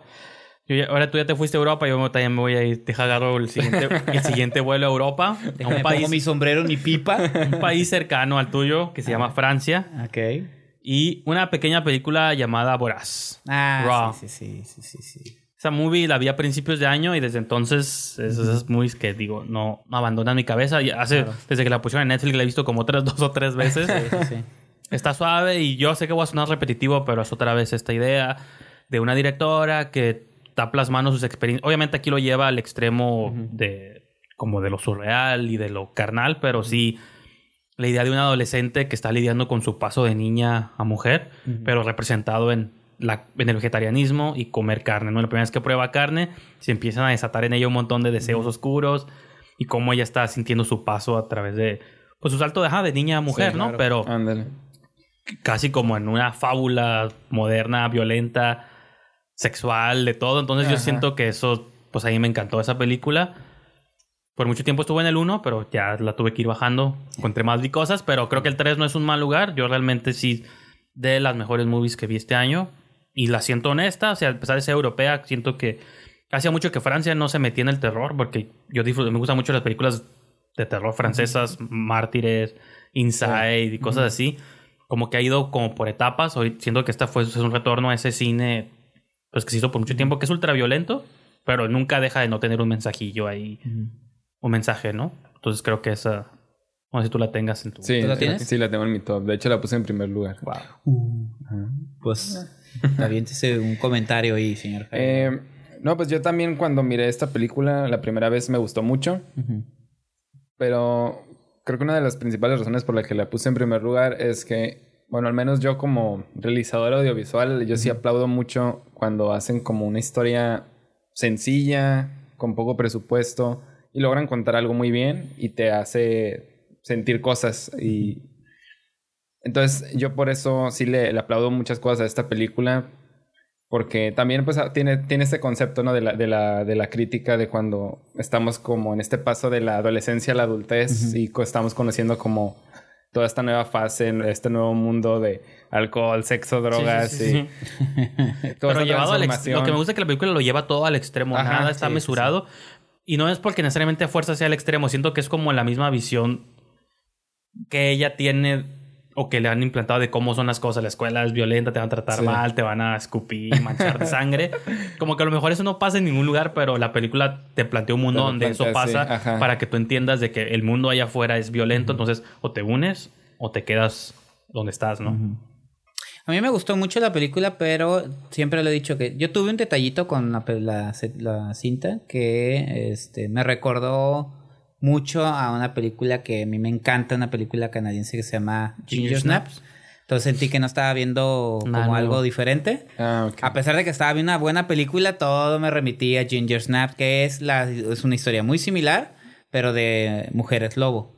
Entonces, Ah, ok. de John Fawcett, una película canadiense del 2000. Si tienen chance de verla, aquí le pusieron feroz. ¿Voraz? Feroz. Voraz, Ah, feroz. feroz, feroz. Este. Pues ahora resulta que todas las movies tienen que ser originales. No, no, no. te Yo no, no, por eso O estoy diciendo. ay, nunca no antes escuchaste lo que dije. Yo no critiqué ni, que, ni dije la está copiando ni nada, sino que es un relato. Así como dijimos que Lady Bird es un coming of age, como muchos. Sí, como miles. Como miles, la sensibilidad es diferente porque es la que. La originalidad no existe y eso sí ténganlo muy claro, sino la manera de narrar y la sensibilidad de narrar las cosas.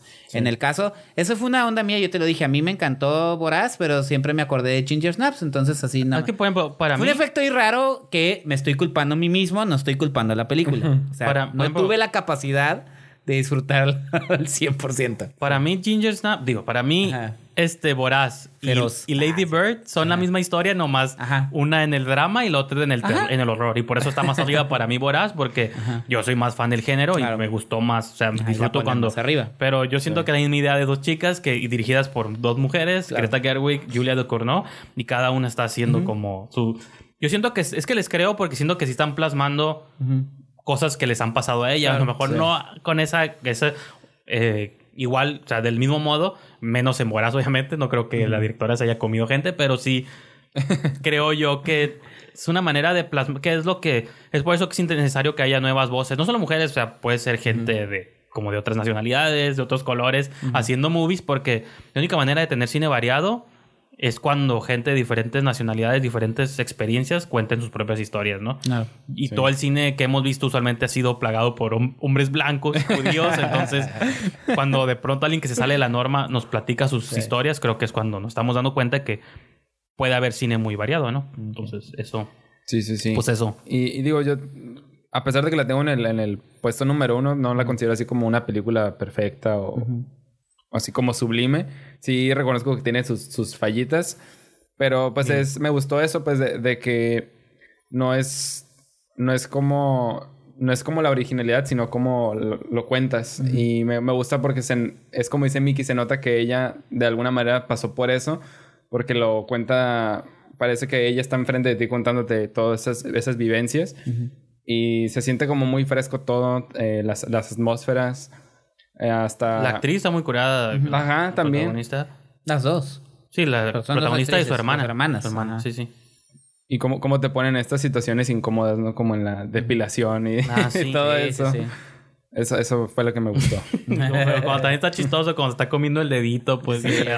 Grotesco también. Es que, no, es que entra, es ultra grotesco y otra vez es como usar el humor de maneras inteligentes. Pues, Sí. Porque es una película que también te estás riendo en partes, pero de una manera como entre incómoda, extraña y surreal. Porque yo también siento que la película, sin querer o intencionalmente, tiene una aura como de cuento. No es necesariamente Sí, como sí, que sí. lo tienes Ajá. que tomar. Sí, sí. Sí, incluso la, la, la, el campus de, Sí, la, sí. de la universidad, la facultad de medicina, Sí. está como medio extraño. Sí, y sí, sí. como va- pareciera que está abandonado. Ellos son como una especie de fantasmas ahí. Está- No, yo... Pero es, un- es intencional, pues, también Cuando para están arrastrando, cuando lo hacen que se arrastren como a la fiesta. Ah, sí, dije, está súper... Es como estarse metiendo ahí, ¿no? al agujero, a la madriguera del conejo, lo llamé yo. Ándale. De hecho, ahí en, en la página de esquina del cine tengo un escrito que hice Sí. hace a principios de daño de la película. Entonces. De esas veces que se digna a sí, teclear. lo sé, lo sé, pero bueno, pues es mi 3. Ajá. ¿Y quién falta su Yo ya tres? dije mi 3, Lady Bird, tú. En la habitación. ¿Tú no dijiste tu 3, Lady Entonces... Bird? Bueno. ¿Qué? Lady Bird la mencionaste, pero. Sí, ya la 3. Ah, ok, bueno. Sí. Entonces sigue el 2. Ajá. Pues en mi 2 tengo. Y con esto ya les voy a spoilear. Bueno, voy a adelantar. Mother era mi número 1. Yo sí creo que es la mejor movie que se hizo este año y en muchos años. Desde Mad Max creo que es la mejor movie que he visto en el cine. Y Mad Max fue en el 2015, ¿no? Pero rara vez tengo experiencias que me sacuden la vida. no tengo sentimientos. O sea, la 2 pudo haber sido mi 1, pero Mother trascendió el cine mismo. Entonces, la 2 es más tradicional, pero sigue siendo buena. De un paisano llamado Guillermo del Toro. En, ¿En segundo dos? lugar, tengo ah, pues, The Shape of Water. Pues ya somos dos que la tenemos en el 2. Ah, pues ahí está. Yo también la tengo en el 2. Tú no has tenido Es- chance de verla, ¿verdad? Pero No. No. Yo creo que... trataremos de no spoileártela, pero sí es una movie. Ajá. Y tampoco ahondar mucho porque No, el próximo porque el próximo programa el nos próximo vamos a semana vamos a enfocar a Shape of Water, pero lo dejo a ustedes, señor Brigandes. Comparto eh, la posición 2, pero sí. Pues en, en general, rasgos generales, yo siento que esto es el La La Land de este año, ¿no? No, no, ma- no, obviamente no es musical. Sí, que no es perfecta, No, que no, tiene pero- sus cosas, pero tiene un corazón muy grande la ándale. película. Bueno, no tanto. Lo de la perfección, yo está en duda. A mí sí se me hace una muy buena película, pero me- en el Bueno, sentido yo de porque que. ya te dije mis detallitos. En el, pero- en el sentido de que para Del Toro, como lo hizo Chazelle con La La Land, Ajá. creo que son homenajes al cine. Sí. e incorporan mucho, mucha música, muchas secuencias En La La Land era más con la música, creo que esta lo hace con el cine, es un homenaje, o sea, de hecho los personajes viven en el segundo piso de un cine, entonces el cine es muy importante en la vida de, de los personajes y la película a su vez es un homenaje a la criatura de la Laguna Negra, entonces... Es la creta. Y aparte se desarrolla en los 50 cuando, cuando era, bueno, 60 No, 60s, es en plena Guerra Fría. 60 cuando es- era todo este, que es todo el cine que sabemos que le gusta del toro y nos gusta mucho a nosotros. Entonces, es un homenaje, pero no es un vil homenaje, que es lo que mismo que La La Land. Era un homenaje a los musicales, pero los eh, contextualizó en el presente. Y Shape of Water creo que trata de hacer un montón de... Adapta cómo se sentían los personajes antes, pero en lo de hoy. Y otra vez, ya sé que es el tema como del top de hoy, pero cómo el racismo que estaba en aquel Sí. entonces tan presente, todos ciegos a él. Obviamente Guillermo del Toro en el 2017 dice, no, mira, era necesario que volteáramos a ver a todas estas personas, a las minorías, pues, a las mujeres que trabajan, las de limpieza, a la gente de color, a los homosexuales y a los monstruos, literalmente con el monstruo. Entonces... Y también esta imagen del norteamericano Ah, y promedio por otro, que vive y en por el otro lado te pone la idea, la imagen idealizada del hombre, como debería ser el hombre de familia, con casa, carro de, nuevo. de retrato de, De como, Mad el, Men. como, la- como el mismo retrato que hace el personaje de Richard Jenkins, Sí, ¿no? de toda la familia, familia- perfecta, familia mamá, dos y gelatinas. Ajá. Sí, el- la imagen de Mad Men, de la familia integral. Exactamente. Como por dentro, pues está súper podrida, ¿no? Ajá. Entonces, pues es una película llena de ideas. O sea, me gusta por el lado del homenaje que hace del toro al cine que le gusta a él, pues seguro es muy similar al cine que a mí también me gusta. Y por otro lado, que lo hemos dicho a lo largo de todo este programa, es un cine lleno de ideas. Y es. Siento que es la primera vez que del toro le imprime. ah, tiene un- hace un statement de algo. No nomás son Sí. criaturas. Creo que tengo algo que Tiene decir. discurso. Y está viendo una entrevista con él y el entrevistador le dice, yo sé que es muy difícil para un director, pero ¿tienes películas, de tus películas tienes favoritas? No, sí, sí tengo, tengo mis tres películas favoritas. En tercer lugar puso Cronos. Ajá. Es ópera prima. En ter- no, en El Espinazo del Diablo, perdón. Ah, ok. En segundo puso Crimson Peak y en primer lugar puso Shape of Water. Dice, esta es la mejor película que objetivamente creo que yo he hecho. Porque es la que sí. pudo reunir todo.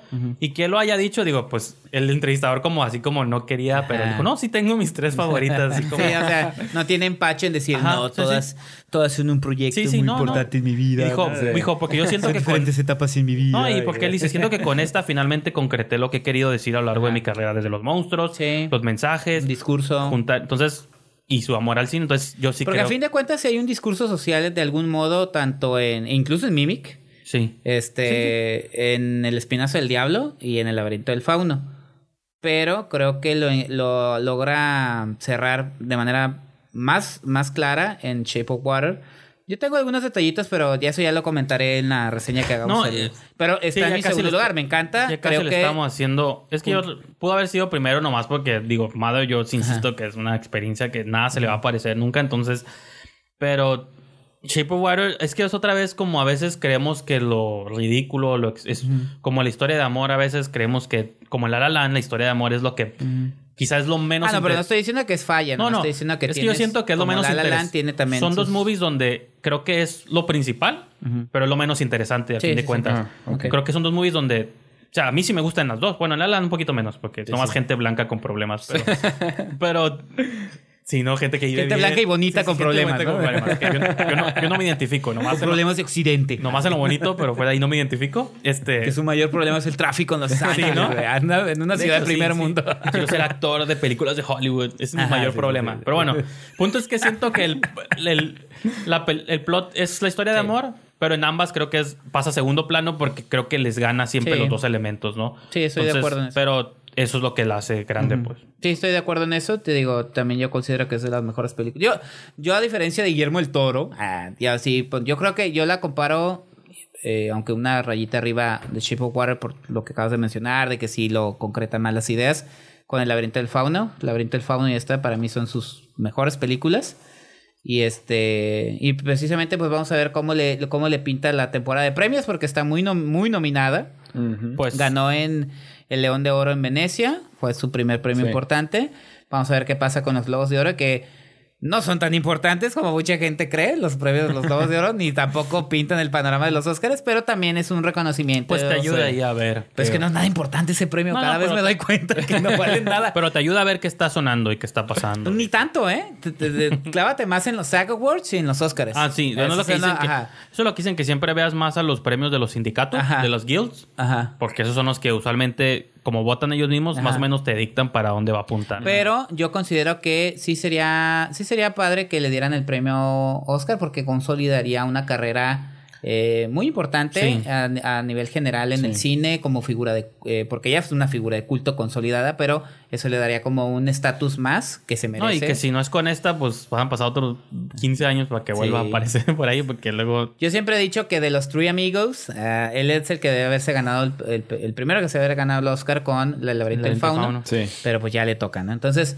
ya comentaremos ah, Sí, de pues lleno ya casi nos aventamos. episodio, pero, No, pero- la tengo en mi número dos. Igual César, ya que la vea, puede venir aquí con nosotros. No, yo estoy seguro No, que sí, si la- pues de hecho la vamos a ver el, La próxima La semana. próxima la próxima semana? Sí. porque se estrena el 12 de enero, entonces... este, Puedes venir a platicarla con nosotros. Sí, sí, sí, porque yo estoy seguro que si lo hubiera visto antes, eh, seguramente entraba aquí en el top. ¿Me no, dejan fácil. corregir mi lista? ¿Me No, dejan corregir no mi lista? nosotros, nosotros porque pues nos lanzamos. Esa es la ventaja a cierto punto de tener Kimis, kimis.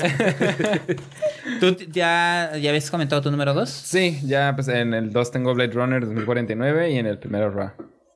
Tú ya habías dicho tu 2 Shape of Water, también el mío. Sí, pues creo que ¿Número nomás uno?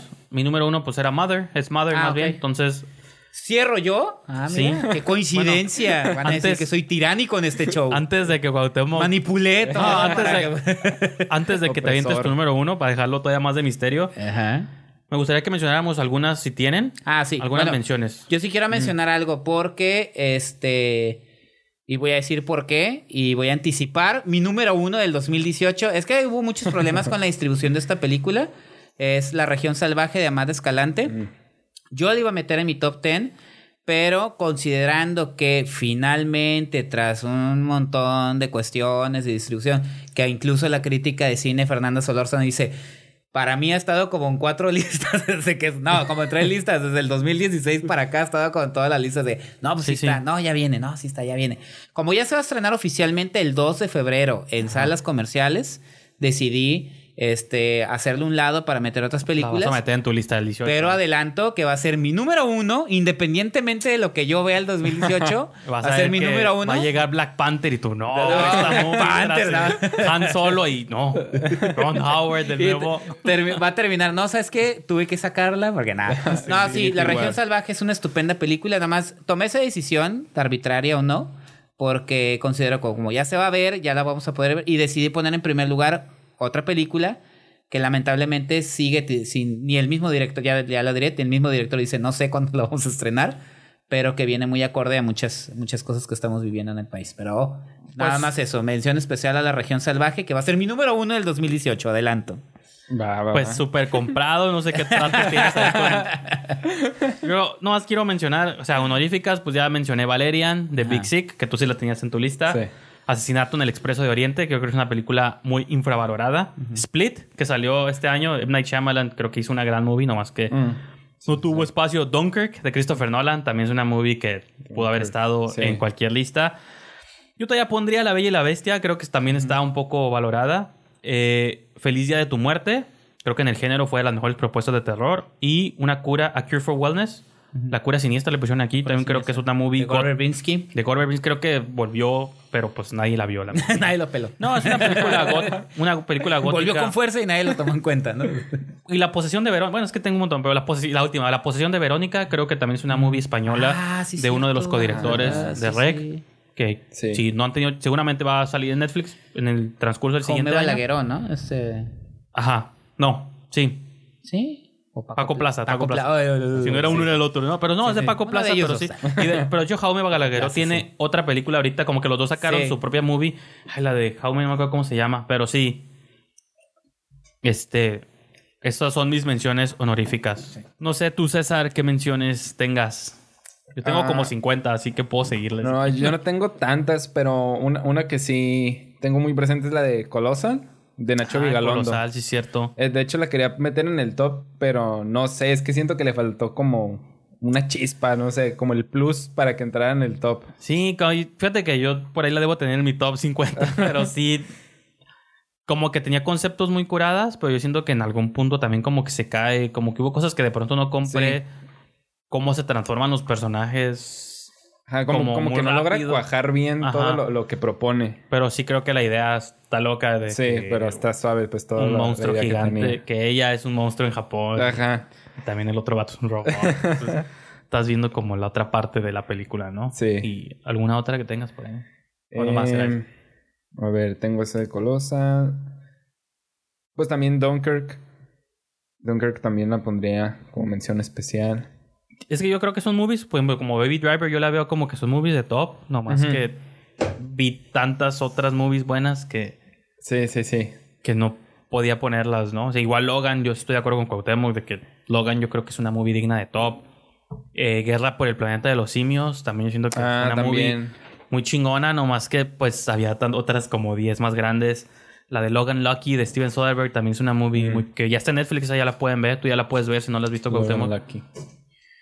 Sí, yo, yo igual ¿Está también en perdí top películas. 100? ¿o no? Pues estaba esperando que llegara, entonces estaba la villana, la película coreana Sí. esta que salió también. esta Yo también mencioné especial a... Pero me- se me pasó es porque la vi como lo estaba acomodando. Plaza de la Soledad. Ah. eh, un documental de Maya Godet. También si tienen oportunidad. Creo que está en Cinepolis Click. De la, la que nadie puso, pero rentar. también fue una de las mejores películas de terror este año, It.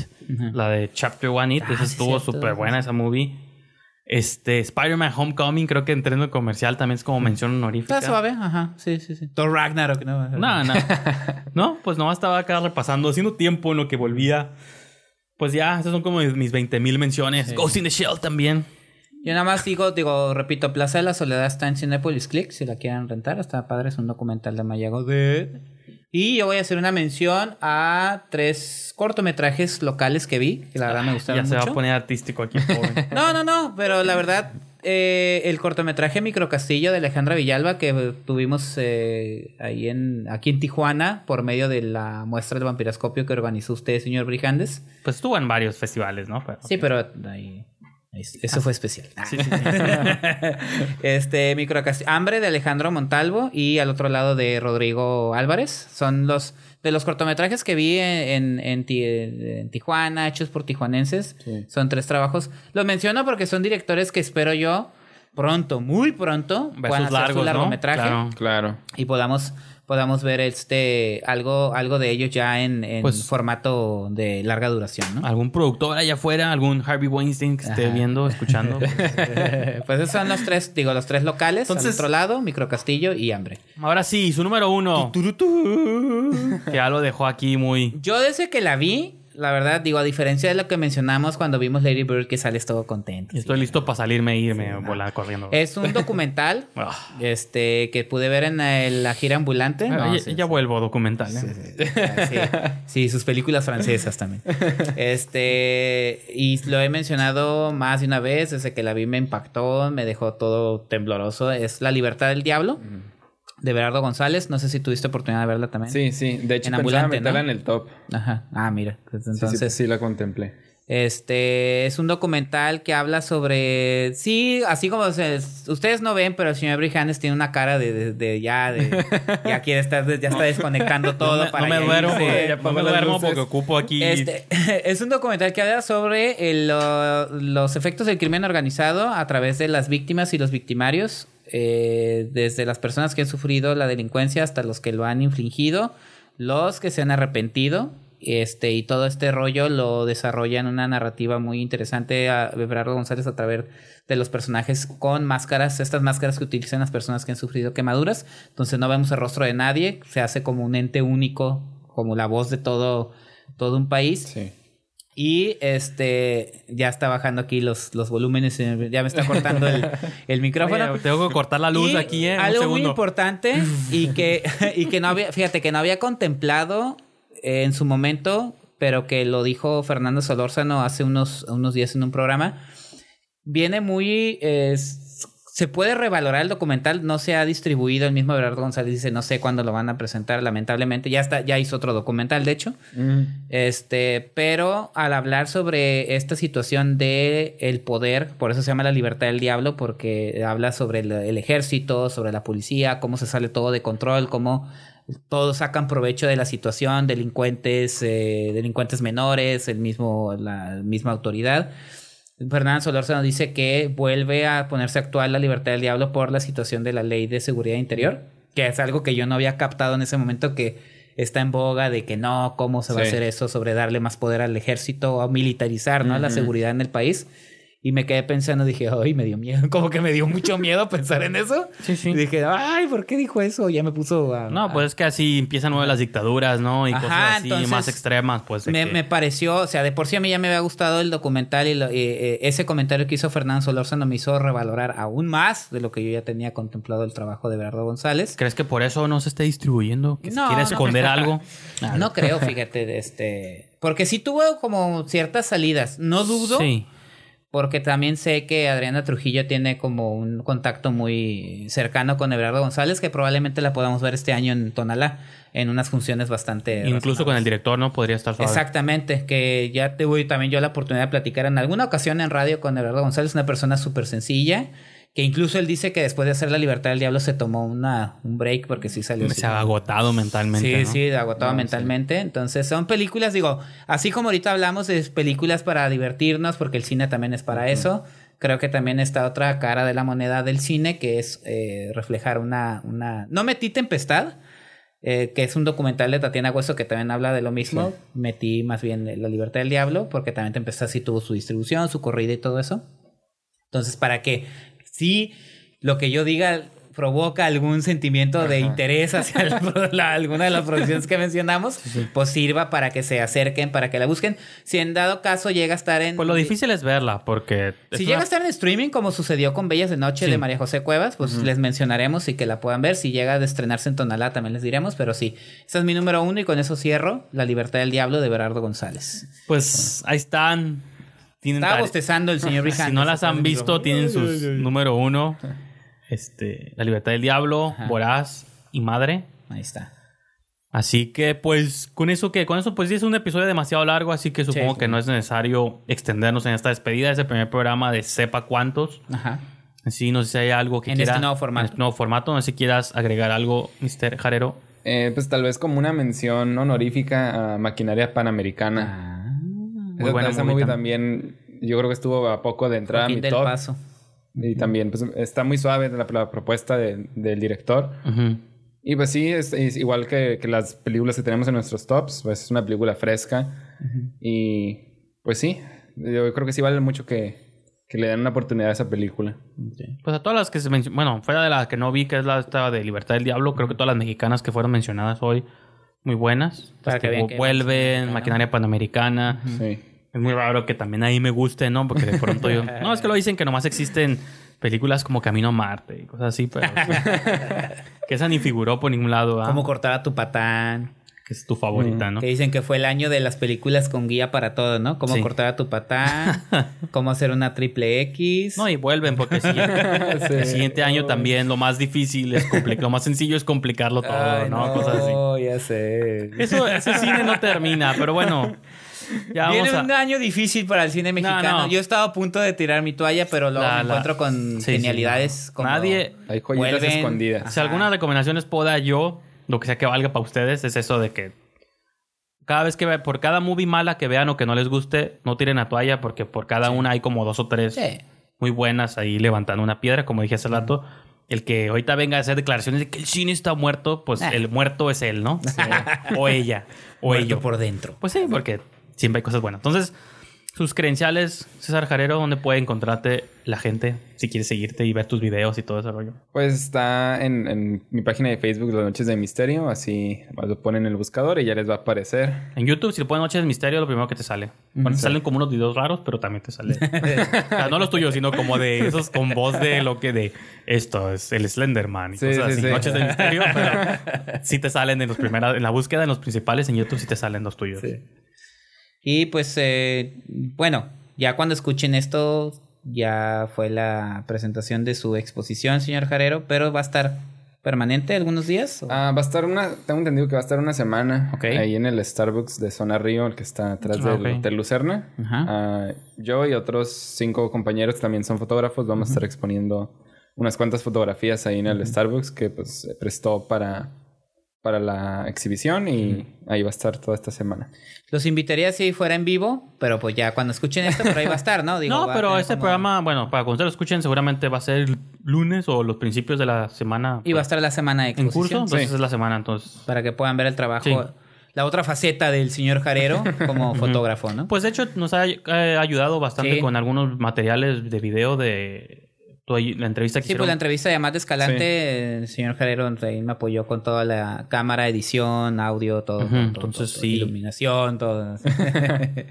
Borrar los ruidos que había. Sí, ¿no?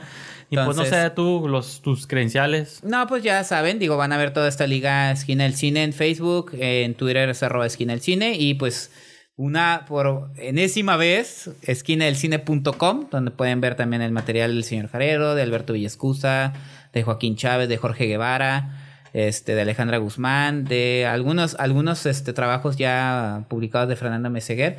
Y del señor Brijandes, a ver si se anima a pegar otros teclazos por ahí Pues para, para yo prometí algo de Shape of Water que no sé si va a pasar o no va a pasar, pero mínimo les puedo asegurar que el próximo viernes, bueno, la próxima semana más bien, vamos a estar hablando de esta película y de muchas cosas más. Ya a entrar en forma a este nuevo for, así, formato. Ajá. Este. Y pues ahí me pueden seguir en Twitter en arroba brijandes y en Letterboxd, que es lo nuevo que estoy promocionando, letterboxd.com. para que vean su lista de películas. Diagonal Brijandes, ahí hago mis 20 mil listas. Ya empecé a, hacer lista de este 2018, así que pues, nomás, yo creo que eso sería todo. No sé si quieren agregar nada ya. No, no, no, pues eh, los esperamos el próximo programa y ya ahondaremos en The Shape of Water, aprovechando que ya es la, la- el estreno oficial en salas comerciales en México. Así es, y pues nos vemos. Hasta luego. Hasta luego.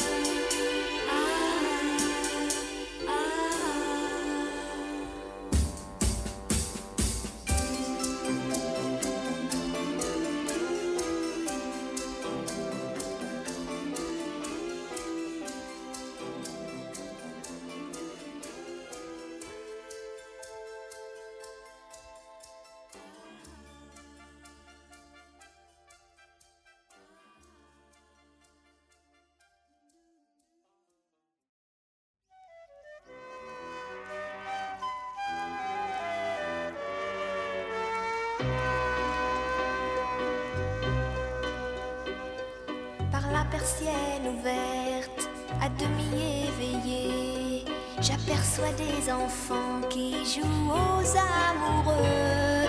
Torse nu au soleil, Yvan le jardinier, sa rose d'eau glacée